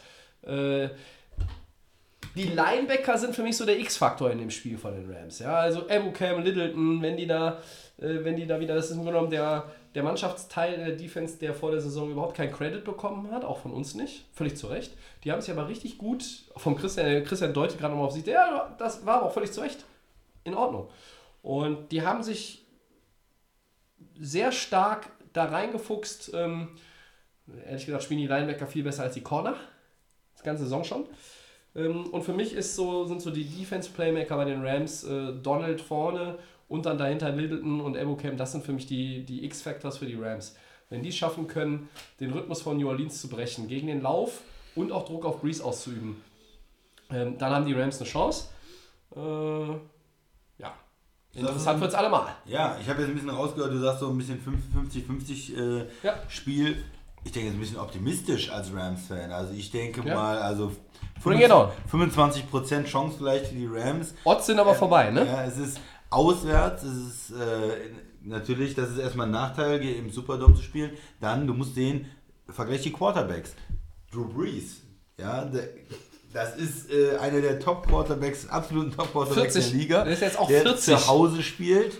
Ja, dazu, Coaching würde ich sagen, ist ausgeglichen irgendwo, also Respekt da auch, da, da kann man vielleicht von ausgeglichen sprechen, wobei Sean Payton ist natürlich schon ein wirklich guter Coach, muss man sagen. Und dann hat man äh, auch die Skill Position Player. Wi- Wide Receiver, ja, Michael Thomas, ich habe eben kurz über ihn gesprochen, er ist im Moment auf einer absoluten Mission, die Playoffs auch zu dominieren. 12 für 171 und ein Touchdown. Der wird sehr schwer in den Griff zu bekommen sein. Running Back ist ausgeglichen. Auf der einen Seite hat man Gurley, auf der anderen Seite hat man aber auch Camara und Ingram noch in der Hinterhand. Also da sehe ich jetzt auch nicht den wirklichen Vorteil für die Rams. Der Vorteil einzige- Rams. Vorteil Rams. Sehe ich nicht. Camara Anderson ist ein Tier im Moment. Na, komm, gegen Dallas, weil die, weil die keine, äh, nicht, nicht wussten, wie sie da mit der D-Line spielen sollen. Entschuldigung, hat auch schon die starken Cardinals und die starken 49ers äh, im Grund und Boden Ja, gelaufen. das äh, sagt ja alles. Nein. Einzige, Max, geht's dir noch gut? Ja, ich, ich, ich, genieße das gerade. der einzige Spieler, der für mich wirklich das Spiel für die Rams gewinnen kann, Ist Aaron Donald. Aaron Donald, ja. Ja, ja. Wenn der natürlich äh, absolut dominiert die Line, wenn er Breeze äh, wirklich dreimal sackt vielleicht, wenn er den, äh, den Ball holt, das ist für mich ein Spieler, der dominieren kann. Die Corner, da habe ich leider, wie du schon gesagt hast, Tobi, richtig, in der Saison, die spielen irgendwie unkonstant, die sind öfters mal, Talib ist öfters verletzt. Da hat man nicht das Gefühl, dass die den Unterschied machen können, im Moment zumindest. Und da sehe ich, und wie die Defense von New Orleans spielt, sehe ich im Moment den Vorteil bei den Saints 75 Prozent. Aber ich sehe die Rams momentan als bessere Offense. Das sei noch gesagt, bevor der Max jetzt ankommt. Aber habe ich dir jetzt habe ich den das ist mir quasi Punkt. schon weggenommen, weil Das tut ich mir leid. eigentlich, ihr habt alles schon sehr gut gesagt, ich sehe nur noch dieses, dieses, diesen kleinen Schlüssel, sehe ich bei den Saints, das Problem ist immer noch diese Defense. Und ich glaube, Aber gegen den Lauf ist sie eigentlich gut. ja, aber trotzdem, trotzdem glaube ich, weil natürlich auch die, die Rams verlassen sich sehr stark auf ihr, auf ihr Running Game, aber man darf Ihr auch. euch noch wundern. Aber Goff kann auch werfen und ähm, ich glaube, da können, da können wieder Lücken entstehen bei den Saints und das könnte das Spiel vielleicht irgendwo für die Rams entscheiden, meiner Meinung nach. Tobi hat ja gesagt 50-50 eher, du sagst ja eher, die Saints sind da deutlich, Deutlicher voraus. Favorit für mich. Ich sehe trotzdem die Rams so ein bisschen mehr in der Favoritenrolle. Das andere Problem ist aber immer noch, die Saints sind stark zu Hause. Kann man ich hat ja auch noch, kann ich gesehen, mal nachschenken? man kann aber auch sehen, die Saints, wenn sie mal in Rückstand ähm, kommen, das hat man jetzt auch gesehen gegen die Eagles, können. Arbeiten sie sich da wieder raus. Können die Rams Können das dieses- auch, wenn die 14-0 liegen? Genau, ist dann auch wie gesagt Haben sie wieder, in New Orleans schon gezeigt. ist dann wieder Goff in der Lage, dieses Team dann natürlich auch so, eine, wenn sie mal in, in Rücklage sind, ob da wieder dann quasi dieser, dieser Push kommt, weil wie gesagt nur aus Gurley und, und Anderson kann man jetzt keinen, äh, nur mit den beiden kann man jetzt meiner Meinung nach jetzt nicht nur das Spiel gegen die New Orleans Saints gewinnen. Äh, aber trotzdem so ein bisschen macht mir diese Defense von den Saints die, die größere Sorge und das könnte vielleicht der Schlüssel sein. Aber ich sehe es auch sehr ausgeglichen. Die Teams sind einfach grandios und man will, ist ein tolles äh, Championship-Game und man gönnt es beiden. Also. Sind das denn eurer Meinung nach die beiden Teams, die verdientermaßen im Championship-Game der NFC vertreten sind? Ja, Ja, natürlich. klar. Also erstmal grundsätzlich, jedes Team, was da im, im Endspiel ist, hat es verdient. Weil es ist da reingekommen und hat gewonnen. Also außer wenn es durch Wenn du die gesamte Saison betrachtest. Fehlentscheidungen, Schiedsrichterfehlentscheidungen reinkommt, hat es das verdient. Ja. Aber es sind auch die beiden Teams, die Saison, wenn du jetzt so sagen willst, Tobi, geprägt haben. Also die Rams waren von Anfang an der Saison stark. Man hat gesagt, boah, Wahnsinn, die Rams. Ähm, vielleicht undefeated Season. Oh, ne? Aber Gott sei Dank, ich habe immer gesagt, das, das muss weg, das, das Ding. Das haben die Saints ihnen ja dann ja auch genommen. Genau. New Orleans hat das erste Spiel verloren da gegen die Bucks, aber seit danach sind die richtig in Fahrt gekommen und, und haben auch dominant gespielt, viele Spiele gewonnen. Äh, Die haben als Niederlagen, man muss das mal äh, sich vor Augen halten, äh, nochmal vor Augen führen. Die haben das erste Saisonspiel gegen Tampa Bay zu Hause verloren in einem verrückten Fitzmagic-Game, wo die noch nicht richtig Ja. da waren. Die haben ein Spiel Donnerstagnacht, da sind ja immer diese seltsamen Spiele, auch manchmal mit, einem, mit einer kurzen Vorbereitungszeit Ja. gegen Dallas verloren, Richtig. wo sie nicht scoren konnten. Und die haben das letzte Das Saison war aber Dennis bestes Saisonspiel meiner Meinung nach. und die haben das letzte Saisonspiel nochmal zu Hause gegen Carolina verloren, wo sie Starter geschont haben, wo Breeze nicht gespielt hat und wo es eigentlich um nichts mehr ging. Ja, wo Teddy Bridgewater gezeigt hat, welches Potenzial er wirklich hat. Ja, aber wenn, wenn du dir diese Spiele anguckst, das heißt, welche Spiele, wo es um wirklich was ging, wo sie äh, in der Saison drin waren, da kann man eigentlich nur das Dallas-Spiel nehmen, was sie überhaupt äh, in der Saison verloren haben. Da, ja, wenn man das erste, hier, es klingt jetzt immer komisch, man nimmt das erste und das letzte Spiel der Saison weg, aber wirklich beim letzten Spiel, wenn du einen Backup-Quarterback einsetzt, dann ist es natürlich nicht dein, äh, Ja. nicht so relevant. Und da, das muss man sich vor Augen führen, deshalb New Orleans für mich Favorit. Sie, aber sie haben, sie haben auch Spiele gewonnen, wo sie eigentlich nicht gut waren. Also im letzten Saisonviertel, und ich muss ganz ehrlich sagen, alle vier, die im Championship Sunday vertreten sind, alle vier Teams, hatten im letzten Saisonviertel nicht ihren besten Football gezeigt, meiner Meinung nach. Ich glaube, die Patriots haben ihren besten Football jetzt gezeigt, am vergangenen Ja. Wochenende. Die äh, Chiefs hatten ihren besten Football auch eher in der ersten Saisonhälfte gespielt. Das gleiche gilt meiner Meinung nach für die Rams und die Saints genauso. Ähm, die Rams hatten äh, dann mit dem Niederlage gegen die Eagles, mit der Niederlage in Chicago, das war, da haben sie auch alle schon wieder irgendwie so nicht abgeschrieben, aber quasi so in die, in die zweite Schublade in der Kommode gepackt. Und, und oben lagen noch die Saints drin, die aber auch irgendwie wurstig äh, dahergekommen sind. Und, und da waren auch noch die Chiefs drin, die dann dieses Handdilemma hatten. Die haben dann auch so gegen die Chargers verloren. Plötzlich war die Division wieder spannend und so. Äh, alle vier hatten im Grunde noch schon ihre Schwächephase. Und das ist zum Beispiel auch ein Punkt, der, der mich optimistisch stimmt, dass wir zwei Knaller Championship Games sehen, weil jetzt alle eigentlich ihren Peak erreichen müssen. Du musst jetzt dein A-Game bringen. Und wenn ich mir angucke, wie diese Teams gecoacht sind, und ich beziehe sogar Kansas City mit Andy Reid rein, dann sind die so gecoacht, dass sie jetzt auch ihr A-Game bringen können und werden. Ich glaube, wir sehen zwei richtig gute Spiele. Und ähm, ich stimme, die, ich, ich widerspreche dir nicht, ja, aber es ist. Äh, Ja, dann, New Orleans ist halt schwer zu knacken. Ja? Also wenn ich, wenn, wenn, wenn ich mich festlegen müsste auf ein NFL-Team von 32, das am konstantesten war und das am, am, mir am, am besten gefallen hat über, über die komplette Saison, dann sage ich ganz unparteiisch New Orleans Saints. Aber für mich sind die nicht unverwundbar. Ja. Nee, sollen, wir den, das- sollen wir jetzt tippen, das Spiel? Ne, wir gehen erstmal auf das andere und, dann, dann machen wir unsere Game Picks. Okay. Die Game Picks äh, habe ich auch echt das Interesse verloren, nachdem ich jetzt drei von vier falsch hatte am letzten Wochenende. Ja, das läuft nicht Ich habe so bei jetzt dir. zehn falsch in der Saison. Das ist viel zu viel. So, Ja. egal. So, weiter im Text, äh, Christian. Genau. Das zweite Spiel, für uns dann schon montags morgens 0.40 Uhr. In Amerika äh, natürlich noch Sonntag. Chiefs Patriots in Kansas City. Max, möchtest du als Ja, Anfang klar. was zu dem Spiel zu sagen vielleicht? Zum Wetter auch. Ja. Oder?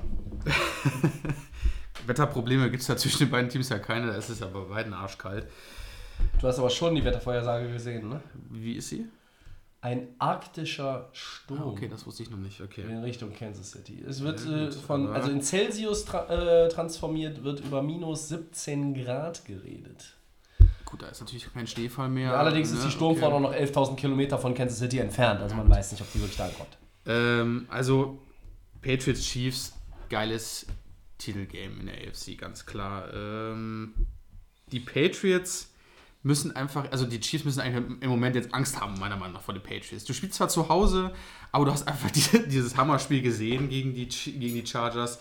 Und ich glaube, jetzt geht es in Kansas, gerade im Moment, wo wir hier reden, glaube ich, geht es darum, wie kannst du diese Jungs da knacken. Ich glaube, die gucken sich im Moment alles an, wie die Patriots gespielt haben, um halt dieses, dieses, diese, diese Macht in den Playoffs aufzuhalten. Und ich ähm, habe ja meinen Tipp gesagt, dass ja die Patriots in den Super Bowl kommen, also muss ich ja quasi mich auf deren Seite auch wieder stellen.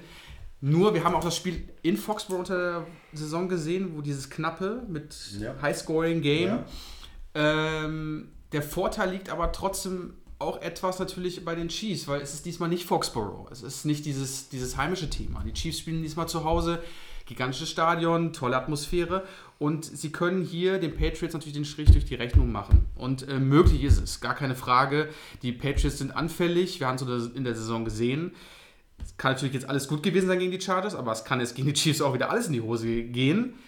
Trotzdem, Patriots gefährlich. Die Chiefs haben, denke ich, meiner Meinung nach auch da Respekt vor und das könnte denen natürlich auch die, ich denke auch vielleicht ein bisschen Angst, weil du einfach dieses Thema nicht kontrollieren kannst. Dieses, diese Vielseitigkeit und ähm, diese Überraschungen. Und äh, du hast einfach Spieler, die Breakout, Playoffs, äh, im Breakout sind, gerade in den Playoffs über die Jahre schon. Und ähm, wie ich ja schon gesagt habe, Brady ist heiß. Er wartet nur darauf, dass er nach Atlanta darf. Und die Chiefs äh, können meiner Meinung nach auch nur hoffen, dass vielleicht eventuell die Patriots einen schlechten Tag haben. eine Busfahrkarte kaufen. Ja, trotzdem, es ist. trotzdem geiles Matchup. Entschuldigung, war schlecht. Also ich weiß nicht, wie ihr das denkt, aber das ist doch, äh, es ist ein ganz, ganz knappes Spiel. Aber da, ich glaube, dass da die, diese, diese Abgebrühtheit der Patriots, diese, diese, also Andy Reid wissen, die Erfahrung und Andy Reid schafft es ja leider nicht in den Playoffs irgendwie so durchzukommen. Ich glaube, das könnte wirklich der Schlüssel sein, sogar auswärts. Und dann einfach diesen, diesen Schwung jetzt mitzunehmen von den Patriots und das dann den Sack zuzumachen und die Chiefs da einfach, glaube ich, obwohl sie so eine geile Saison gespielt haben und uns alle überrascht haben, mit dem jungen Quarterback, auf den sie gesetzt haben, mit dieser geilen Offense. Ah. Was ist das denn, Tobi? Also, Einfach Ich- nur ich- ich- pöbeln, Ich, ich weiß, was Ma- Max Intention ist halt, er möchte äh, Brady und Belichick den Ring geben, weil er glaubt, dass Brady dann endlich in Rente geht. das ist auch meine wir Hoffnung. ihn ja. los sind. Also, er wäre ja dumm, Der wenn er. Mann wird selbst bei einem Super Bowl-Sieg nicht Nein, in er Rente wäre ja gehen. dumm. Er würde nicht in Rente gehen. Das ist, wäre, Es ist aber völlig unerheblich.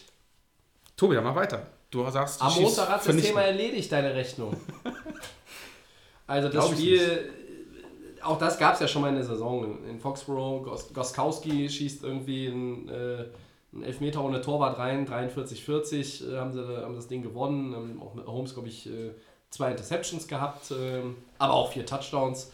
War auch, ich glaube, auch eines der Top 5 Spiele der regulären Ja. Saison. War's? War das Ähm, gut? Mega. Ja, ich frage euch jetzt nochmal und jetzt kriege ich wieder wahrscheinlich so einen kleinen Shitstorm hier, ähm, ob die fehlende Playoff-Erfahrung vielleicht im zweiten Spiel Patrick Mahomes einholen könnte. Das war der Artikel, den ich schon angefangen habe vorzubereiten für den Blog eigentlich, Tobi. weil du Nee. angesprochen. Äh, du hast da geschrieben, äh, von, von Erfahrung natürlich viel und, und so weiter. Aber die richtig guten Quarterbacks, die richtig guten, die gewinnen auch früh. Wir haben Ben Roethlisberger gewesen, der im zweiten Jahr hat er seinen äh, Super Bowl gewonnen. Ja. Ich glaube, ich muss dir nicht sagen, wann Brady äh, den Super Bowl gewonnen hat, wann Marino im Super Bowl war. Ja, in seinem zweiten Jahr hat er eine fantastische Saison gespielt, den Super Bowl Oh, guck bekommen. mal, da hat sich jemand vorbereitet. Da gibt es äh, seine Stunde. die großen Quarterbacks, ja, die wirklich großen, Ja. die schaffen das in, vielleicht nicht in der Rookie-Saison, aber im zweiten, dritten Jahr sind die, die kommen beide in den Playoffs, die schaffen das. Goff ist im dritten Jahr. Ja, aber wir sprechen hier von guten Quarterbacks. Oh!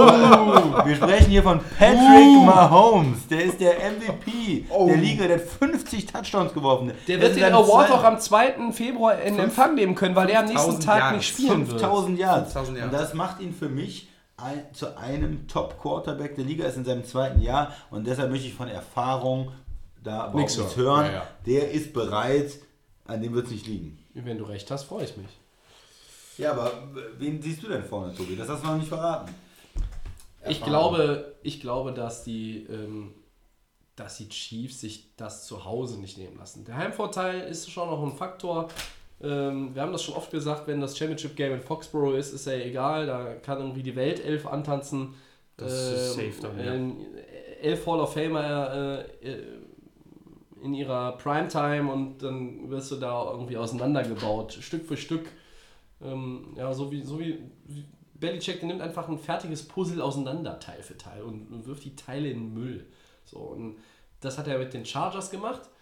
Und das kann er auch mit den Chiefs machen, aber ich glaube, dass die Chiefs im eigenen Stadion schon erst einmal äh, natürlich da keinen Nachteil haben und dass sie sie haben den berechtigten Abgang von Kareem Hunt kompensiert. Die Defense hat plötzlich äh, ein Lebenszeichen gesendet.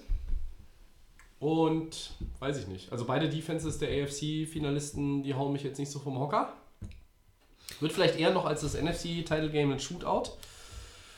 Und ganz ehrlich, diese Patriots-Offense, die sind zwar mit dem Lauf auch irgendwie jetzt dieses Jahr mehr am Start, weil sie mit Sonny Michel auch mal einen Running Back gefunden haben. Nach langer Zeit, vermutlich der erste seit Corey Dillon, würde ich mal fast behaupten, der konstant als Featured Back auch irgendwo Sinn macht. Features, okay. Ja, ja, Ja, ja, tolle Leute da. Äh, ähm, jetzt auch nicht wieder James Devlin. nein, aber äh, James die- White, der so viele Touchdowns hatte. Rex Burkett, Michel. äh, Michel. Lagarette, Lagerhetze, genau. Garrett Blunt, ja, Garrett Blunt. ja, aber der rumpelt das Ding ja dann nur von der 2-Yard-Linie rein. Also das war ja, das war ja in der Saison, wo Brady noch alles quasi selber gemacht hat. Also 98 Yards übers Feld geführt und dann hat er gesagt, ach, guck mal hier, Ball, rein, zack, so. Und Kansas ist, äh, irgendwann muss auch mal Andy Reid in den Playoffs äh, gute Calls haben in entscheidenden Situationen, warum nicht am Sonntag? Also du sagst Vorteil Chiefs. Patriots? Ich wollte noch einen Chiefs. kurzen Punkt zu dem Ja, Mahomes bitte. sagen, Gerne. weil der, der Christian hat das schon sehr gut gesagt, was diesen jungen Mann angeht, weil irgendwie habe ich so das Gefühl, also irgendwie sieht, sieht man ihm das nicht an, dass er irgendwie in einer Drucksituation ist. Also er, er, es macht so einen entspannten Eindruck. Ja. Ich weiß nicht, wie ihr das Ja, es seht, auch. aber es ist irgendwie, es ist einerseits echt krass. Also der, ähm, man könnte es ihm wirklich zutrauen, dass er hier die Chiefs dann äh, den, den, den Sieg quasi dann holt, weil egal welche Playcalls er gemacht hat und wie weit er sich immer löst und wenn es auch mal dann nicht funktioniert. Und ist keiner, der sich jetzt irgendwie groß über über Calls, die von den Refs kommen oder was auch immer. Und er macht einfach so einen entspannten Eindruck. Ist ein junger Kerl, ähm, der hat nicht viel zu verlieren, der traut sich immer wieder was.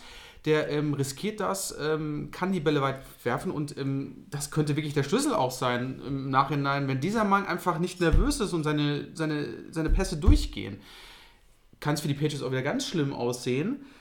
Ähm, und dann sind die Chiefs wieder genau da, wo wir sie die ganze Saison gesehen haben. Und das macht, Gamepick. ich ändere mit dem Gamepick nichts. Also ich bleibe natürlich bei den Patriots, aber es ist einfach faszinierend zu sehen, dass dieser Junge im zweiten Jahr, die Chiefs haben darauf gesetzt, er steht jetzt kurz davor, den absoluten Knaller. Er ist MVP meiner Meinung nach. 5000 Yards, 50 Touchdowns.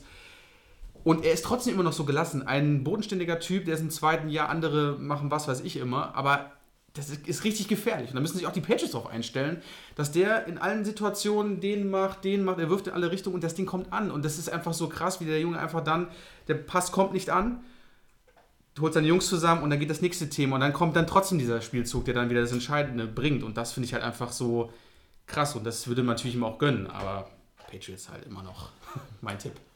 Ich habe vielleicht noch eine, eine, als Ergänzung, was man sehen muss bei den Patriots nach diesem tollen, dominanten Spiel zu Hause. Dieses Jahr, diese Saison zu Hause sehr stark, auswärts Probleme gehabt. Das stimmt schon, Nicht so ja. stark. Das ist ein, was, was man im Hinterkopf haben muss, wenn man die Patriots supportet oder wenn man denkt, dass die Patriots gewinnen, dass sie halt auswärts äh, diese Saison ja, deutlich schwächere Spiele hatten als zu Hause. Ähm, das zweite, du hast es angesprochen, das Wetter. Was hat das denn für eine Auswirkung? Ich habe versucht darüber nachzudenken, wenn es richtig, richtig kalt ist, du willst vielleicht weniger werfen, dann mehr laufen, weil der Football doch schwer zu fangen ist, wenn er als Eisklotz da irgendwo durch die Gegend Beide Teams können den Ball gut äh, über den Boden bewegen. ja, die Patriots haben da vielleicht den leichten Vorteil noch. Dann würde ich aber auf der anderen Seite wiederum sagen, Kansas City hat den jüngeren Quarterback, den beweglicheren Quarterback. Äh, Ich glaube, Brady tut es dann vielleicht mehr weh äh, in dem Alter, wenn er auf den steinharten Boden gesackt wird, als einen Mahomes, der dann vielleicht eher mit so einem Hit umgehen kann. Also ist für mich nicht ganz klar, wo bei den Temperaturen der Vorteil liegt. Ähm, gerade bei so Schneespielen und so, die Patriots haben da eine Menge Erfahrung. Belichick hat eine Me- Menge Erfahrung. Ja, also da ist für mich nicht so klar. Auf der einen Seite äh, gibt es Punkte, die für Kansas dann sprechen, auf der anderen Seite Sachen für New England. Für mich ist das Spiel wesentlich enger als das ähm, andere Spiel in der NFC. Wenn ich, äh, wenn ich was sagen muss, dann sage ich, ich gehe mit dem Heimteam, ich gehe mit Kansas City, ich gehe mit Patrick Mahomes. Ich habe gesagt, er hat 50 Touchdowns gemacht, er ist ein absolut aufstrebender Star. Ich traue es ihm zu. Ich glaube, Spieler können im zweiten Jahr äh, in den Super Bowl kommen und können den auch gewinnen. Und ich denke, dass dann die, diese Niederlage der Patriots, die ich irgendwo gesehen habe, die ich, wo ich dachte, das machen die Chargers, dass es jetzt eine Woche später passiert in Kansas City und dass Kansas City in den Super Bowl kommt gegen New Orleans. AFC Game Pick also Chiefs, Yes. Max Patriots. Ich sag Chiefs. NFC Game Pick Christian, New Orleans. Max. Los Angeles, die Rams. Die Rams, glaubst du, dass die über den Saints gewinnen? Ich glaube es nicht. Ich sag auch Rams. Ist ja mein, Oh! ist ja mein Pick gewesen äh, für den Super Bowl. Also, Ja, der schon- Max, Max liegt noch drin. Ich hab Midseason Super Chance. Bowl äh, Pick, den wir nochmal äh, geändert haben, hat der Max Rams gegen Patriots gesagt. Er ist im Rennen. Ich bin mit äh, Rams gegen Chargers raus und du bist. Äh, Chargers gegen Saints. Ne? ja, bist, die. Chargers haben es uns kaputt gemacht, Christian. Ähm, ganz ehrlich. Also, weiß ich nicht, du hast die Rams haben sich irgendwie dafür gebaut und, und das muss jetzt auch sein. Die, die Saints sind eigentlich natürlich, bei den Saints ist es so, da geht das Fenster von Breeze ja irgendwann zu. Ne? Das Fenster, was auch vielleicht von Rivers jetzt so langsam zugeht und so weiter. Aber äh, ich sehe keiner, äh, wir haben drei verschiedene Kombinationen. Max mit Rams Patriots, Christian mit Saints Chiefs und ich mit Rams gegen Chiefs im Super Bowl. Eine Frage möchte ich euch noch noch stellen. Das, das Ja. Thema, wenn wirklich Breeze in den Super Bowl kommt und er gewinnt das Ding, ist doch eigentlich der Rücktritt safe, oder? Also Tobi sagt ja bei Tom Brady, der spielt wahrscheinlich noch, bis er 60 ist. Okay. Aber der krönende Abschluss für Ja, ihn, bis die eure Batterie Meinung, ausgewechselt werden muss. also ich glaube, Ich eure glaub- Meinung, ich würde, das, würde, das wäre der beste Abschluss, den er je machen könnte. Ich persönlich glaube, dass beide Quarterbacks sogar zurücktreten im Super Bowl Win. Sowohl Tom Brady als auch äh, Drew Brees würden mit dem Super Bowl Ja. Win sagen, okay Freunde, Brady? ich habe Auf nochmal den. Super Bowl gewonnen. Kein Fall Brady. Aber die Frage stellt sich nicht. Die scheiden ja aus am Sonntag. Aber Breeze auch. Bei würde ich Breeze, ja, da- ich glaube, ja. Glaube, das wäre, er ist jetzt auch 40 geworden vor ein paar Tagen. Könnte ich mir schon das vorstellen. wäre sozusagen die Krönung für ihn. Warum sollte er jetzt nochmal das Aber ich würde den Saints einen guten Tipp geben. nicht Teddy Gib den, Bridgewater? gib den Ball nicht an Teddy Bridgewater weiter. Ja, nicht bei dem Talent, was du. Das wäre, wär, die anderen werden ja verschenkt mit dem Typen. Na gut, das ist eine andere Ein bisschen Geschichte. viel Kritik wieder hier von Tobi. Ja, ja, ja. Kritik an äh, Foles, Bridgewater, der große Kritiker. Ich bin der Marcel Reich-Ranitzky von Delay of Game heute hier. Oh. So, wir sind bei den Four Downs. Ja. Boah, Ja. Wahnsinn, wir sind ja noch knapp unter anderthalb Stunden. Ich bin begeistert. Äh, erstes Down, Christian, äh, da gehe ich doch mal äh, direkt auf dich, du. Matt LaFleur übernimmt die Green Bay Packers als Head Coach. Richtige Wahl. Klingt das schon mal nicht schlecht, Lafleur. Lafleur, da denke ich mal an La Loser. Auch aus Dodgeball. ja. Wir zitieren zum zweiten Mal Dodgeball heute schon. Ja, äh, richtige Wahl. Eine kurze, soll eine kurze Antwort sein. Also ich hatte äh, jetzt am Wochenende hätte ich lieber äh, McDaniels gehabt. Ich finde es nach dieser, Wankelmütig. nach dieser Saison Äh, bei den Titans, äh, da war nicht so viel, was mich begeistert hat. Auf der anderen Seite, er hat mit vielen guten Coaches schon gearbeitet, mit McVay, mit äh, Kyle Shanahan und er hat vielleicht das Talent. Ich weiß nicht genau, ich habe natürlich nicht so Einblick in seine Philosophie. Ähm, von daher, ich gebe ich geb ihm einfach mal ja, irgendwie Credit und sage, okay, ist die richtige Wahl erstmal, weil er noch nichts falsch gemacht hat. Ja, finde ich auch gut. Das ist mal neuer Wind in, in Green Bay. Junger Kerl bei den Ramskies und bei den Titans davor. Also ich glaube mal, das könnte. Ich mag das ganz gerne, wenn dann die Teams immer direkt die neuen Head Coaches bekommen, weil das kann immer mal in der Saison. Hätte mal schlechter so ein, sein können. Hätte vielleicht schlechter, aber kann immer mal so einen Schub geben Ja. und äh, finde ich echt eine gute, gute Wahl. Warum nicht? Die suchen den neuen Sean McVay, glaube ich. Das, den suchen alle. Ich, ja, ich würde sagen, gib ihm eine Chance, gute Wahl. Zweites Down. Bruce Arians geht zu den Tampa Bay Buccaneers. Äh, was sagt ihr dazu? Ähm, was ist da in Tampa noch möglich? Tobi. Äh, zumindest mehr als fünf Siege und elf Niederlagen. Das war die letzten beiden Jahre mit Dirk Cotter der Fall. Und ähm, ja, Arians ist natürlich äh, ein sehr respektierter Coach in der gesamten NFL, sehr erfahrener Mann. Hätte nicht gedacht, dass er für Tampa Bay aus dem Ruhestand zurückkehrt. Es gab ja, wie gesagt, diese, diese Aussage nur für Cleveland, weil er das da besonders interessant fände. War jetzt ein Jahr lang auch als äh, Fernsehexperte aktiv. Ähm, was ist mit ihm möglich? Ich glaube nicht, dass wir ähm, in ungefähr einem Jahr über die Tampa Bay Buccaneers als Playoff-Team reden. Ähm, dafür sehe ich die anderen Teams in der Division mit zu viel Talent ausgestattet. Tampa Bay hat das auch in den eigenen Reihen, aber vielleicht nicht so viel.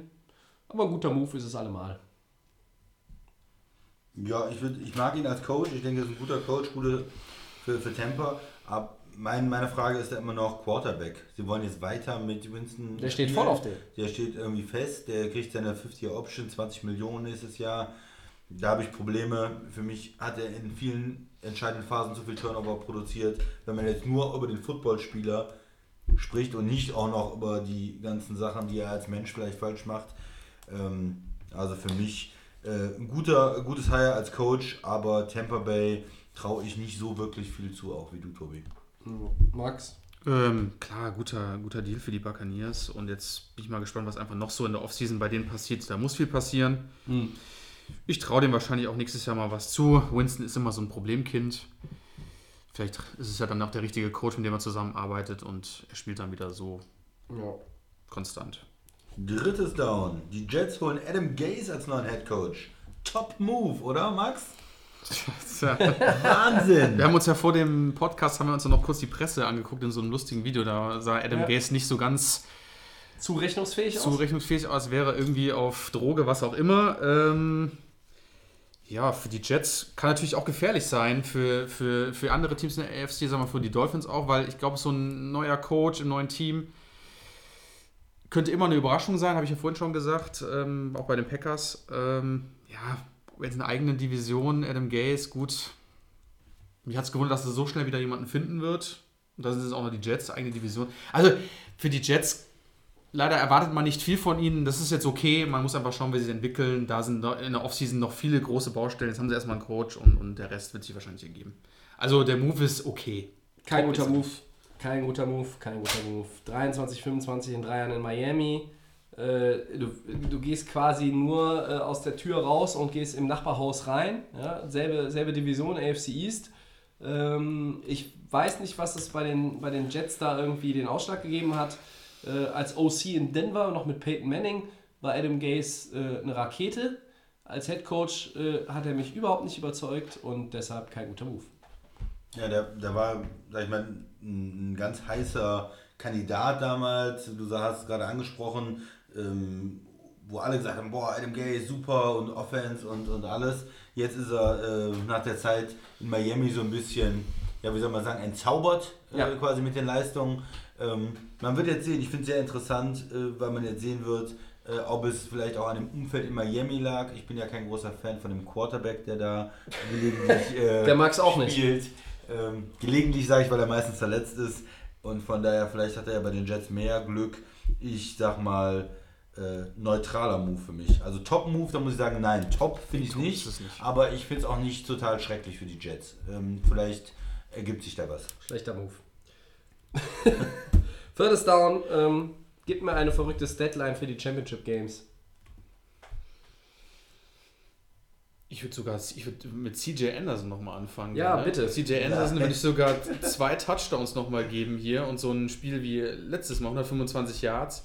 Und ich glaube, dass er sogar, im so- ich würde so, ich bin nochmal verrückter, er wird quasi Todd Gurley so ein bisschen den Rang ablaufen. Ich mache jetzt einfach mal, übertreibe jetzt mal. Also Max, Rams Running Back, CJ Anderson, zwei Touchdowns, 125 Rushing Yards und mehr. Christian. Genau, ich habe ja ein bisschen was anderes von dem Spiel Ach, du gehst auch mit dem gehalten und ich gehe natürlich auch mit dem Spiel und sage, Lattimore nochmal zwei Picks wie gegen die Eagles. Er wird äh, zwei Picks holen und damit auch zum Sieg der Saints beitragen. Eigentlich müsste ich jetzt noch mal was zu dem anderen Spiel sagen, aber ich muss ja was zu dem Rams-Spiel sagen. Ich sage, Jared Goff, vier Touchdown-Pässe und mindestens 350 Passyards für die LA Rams. Wie passt das denn mit den zwei Picks zusammen? Ja, Du wirst ja Unrecht haben und ich Lustig, werde zwei Recht Picks wahrscheinlich. Solange das reicht. Ja, wer weiß. Ja, Machbar wert. Das- Die Saints Ich glaube, äh. Rams, äh, Saints gucken wir lieber nicht zusammen. Ne? Das ist, äh, glaube ich, könnte, äh, könnte schwierig werden. jeder für sich selber ist, glaube ich. ja. Der Tobi ist ja auch da extrem, er freut sich ja drauf. Also ist ja für ihn das eines der wichtigsten Spiele jetzt. Also besser kann es nicht. Das ist für mich das wichtigste Footballspiel seit 14 Jahren, was ich gucke im Fernsehen. Seit 14 Jahren. Im Moment ja, ja. Aus mehreren Gründen. Dazu nächste Woche mehr. äh, so, dann sind wir mit den Four Downs auch äh, zu Ende. Und äh, ja, weil wir auch nur zwei Spiele äh, in der Preview hatten und nicht vier, sind wir dieses Mal etwas früher fertig als letzte Das Woche. war vielleicht auch ganz gut. Äh, Kein neuer Re Ja. Rekord-Podcast schon wieder. Ähm, ja, wir hoffen, ihr habt euch gut unterhalten gefühlt und seid ähm, hoffentlich auch bis zum Ende drauf geblieben, dabei geblieben. Ähm, wir verweisen an dieser Stelle gerne und wie immer an unsere kostenlosen Podcast-Provider Soundcloud, iTunes und The Fan FM. wir sind bei Twitter und bei Facebook at Delay of Game NFL zu erreichen. Unser Blog, das wird übrigens demnächst deine Nummer sein, dass du das auswendig lernst. Delayoff.game.blog, ja, unser neuer Blog. Ähm, ja, schaut mal rein, lest euch mal durch, was wir da so zum Besten geben. Und ja, nächste Woche sind wir wieder da. Blicken zurück auf den Championship Sunday und das erste Mal schon so ein bisschen Richtung Super Bowl äh, in äh, einer Konstellation, die vermutlich nicht dieselbe ist wie heute, aber lasst euch einfach überraschen. Auch über den Tag. Äh, es wird vermutlich der Dienstag sein, aber ne, die sozialen Netzwerke werden euch mehr verraten. Ich bedanke mich an dieser Stelle beim Christian. Sehr gerne. Ich bedanke mich äh, beim Christian, obwohl er heute hier wieder nur die Rams Lieder gemacht hat. Nein, er hat die, Sa die Saints promoted. Das ist was anderes. In den Himmel gehoben und geredet. Ja, aber danke dort, trotzdem, Christian. Die Kontroverse, irgendjemand muss dafür ja sorgen. Ich bedanke mich beim Max, Danke euch. auch wenn er nur Cola-Bier getrunken hat. Ja, und dann sind wir in der kommenden Woche wieder für euch da. Hast du noch was, Christian? Wolltest du noch irgendwas sagen? Du guckst so. Ja, ich habe mir gerade überlegt, ob ich mit dem Sascha vielleicht einen anderen Podcast aufmache. Zu feindlich hier auch von dem. Oh, oh, oh, oh. Ah, verstehe, verstehe. Ja. verstehe. Ich spreche mal mit dem Sascha demnächst. Ja, nächste Woche Oh werde ich hier möglicherweise, wenn die, wenn die Rams verloren haben, werde ich ja hier auch äh, mit härteren äh, alkoholischen Getränken sitzen. Ähm, dann müsst ihr das hier sowieso durchmoderieren. Ich jaule dann zwischendurch nur irgendwas rein. gut, also, wie dem auch sei, viel Spaß mit dem Championship Sunday. Äh, macht es gut, äh, vergesst den Blog nicht. Bis dann. Ciao.